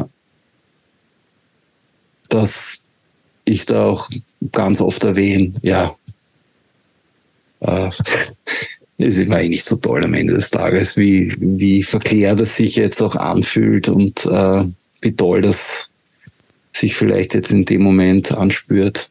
Aber am Ende des Tages muss nicht, so wie mir vor ein paar Wochen erzählt wurde, äh, Bad Brains in München sehen, um die Bands gut zu finden oder um, man ist nicht mehr Punk, nur wenn man ein anderes, ein, ein früheres Geburtsdatum hat oder weil du alle Bands kennst oder jetzt ah, die Band kennst du nicht oder auch immer und das äh, ist ein Bullshit. Genau. Ich und deshalb glaube ich, dass, ja. Ja, schönes Schlusswort. Das ist ein Bullshit. Das ist Danke.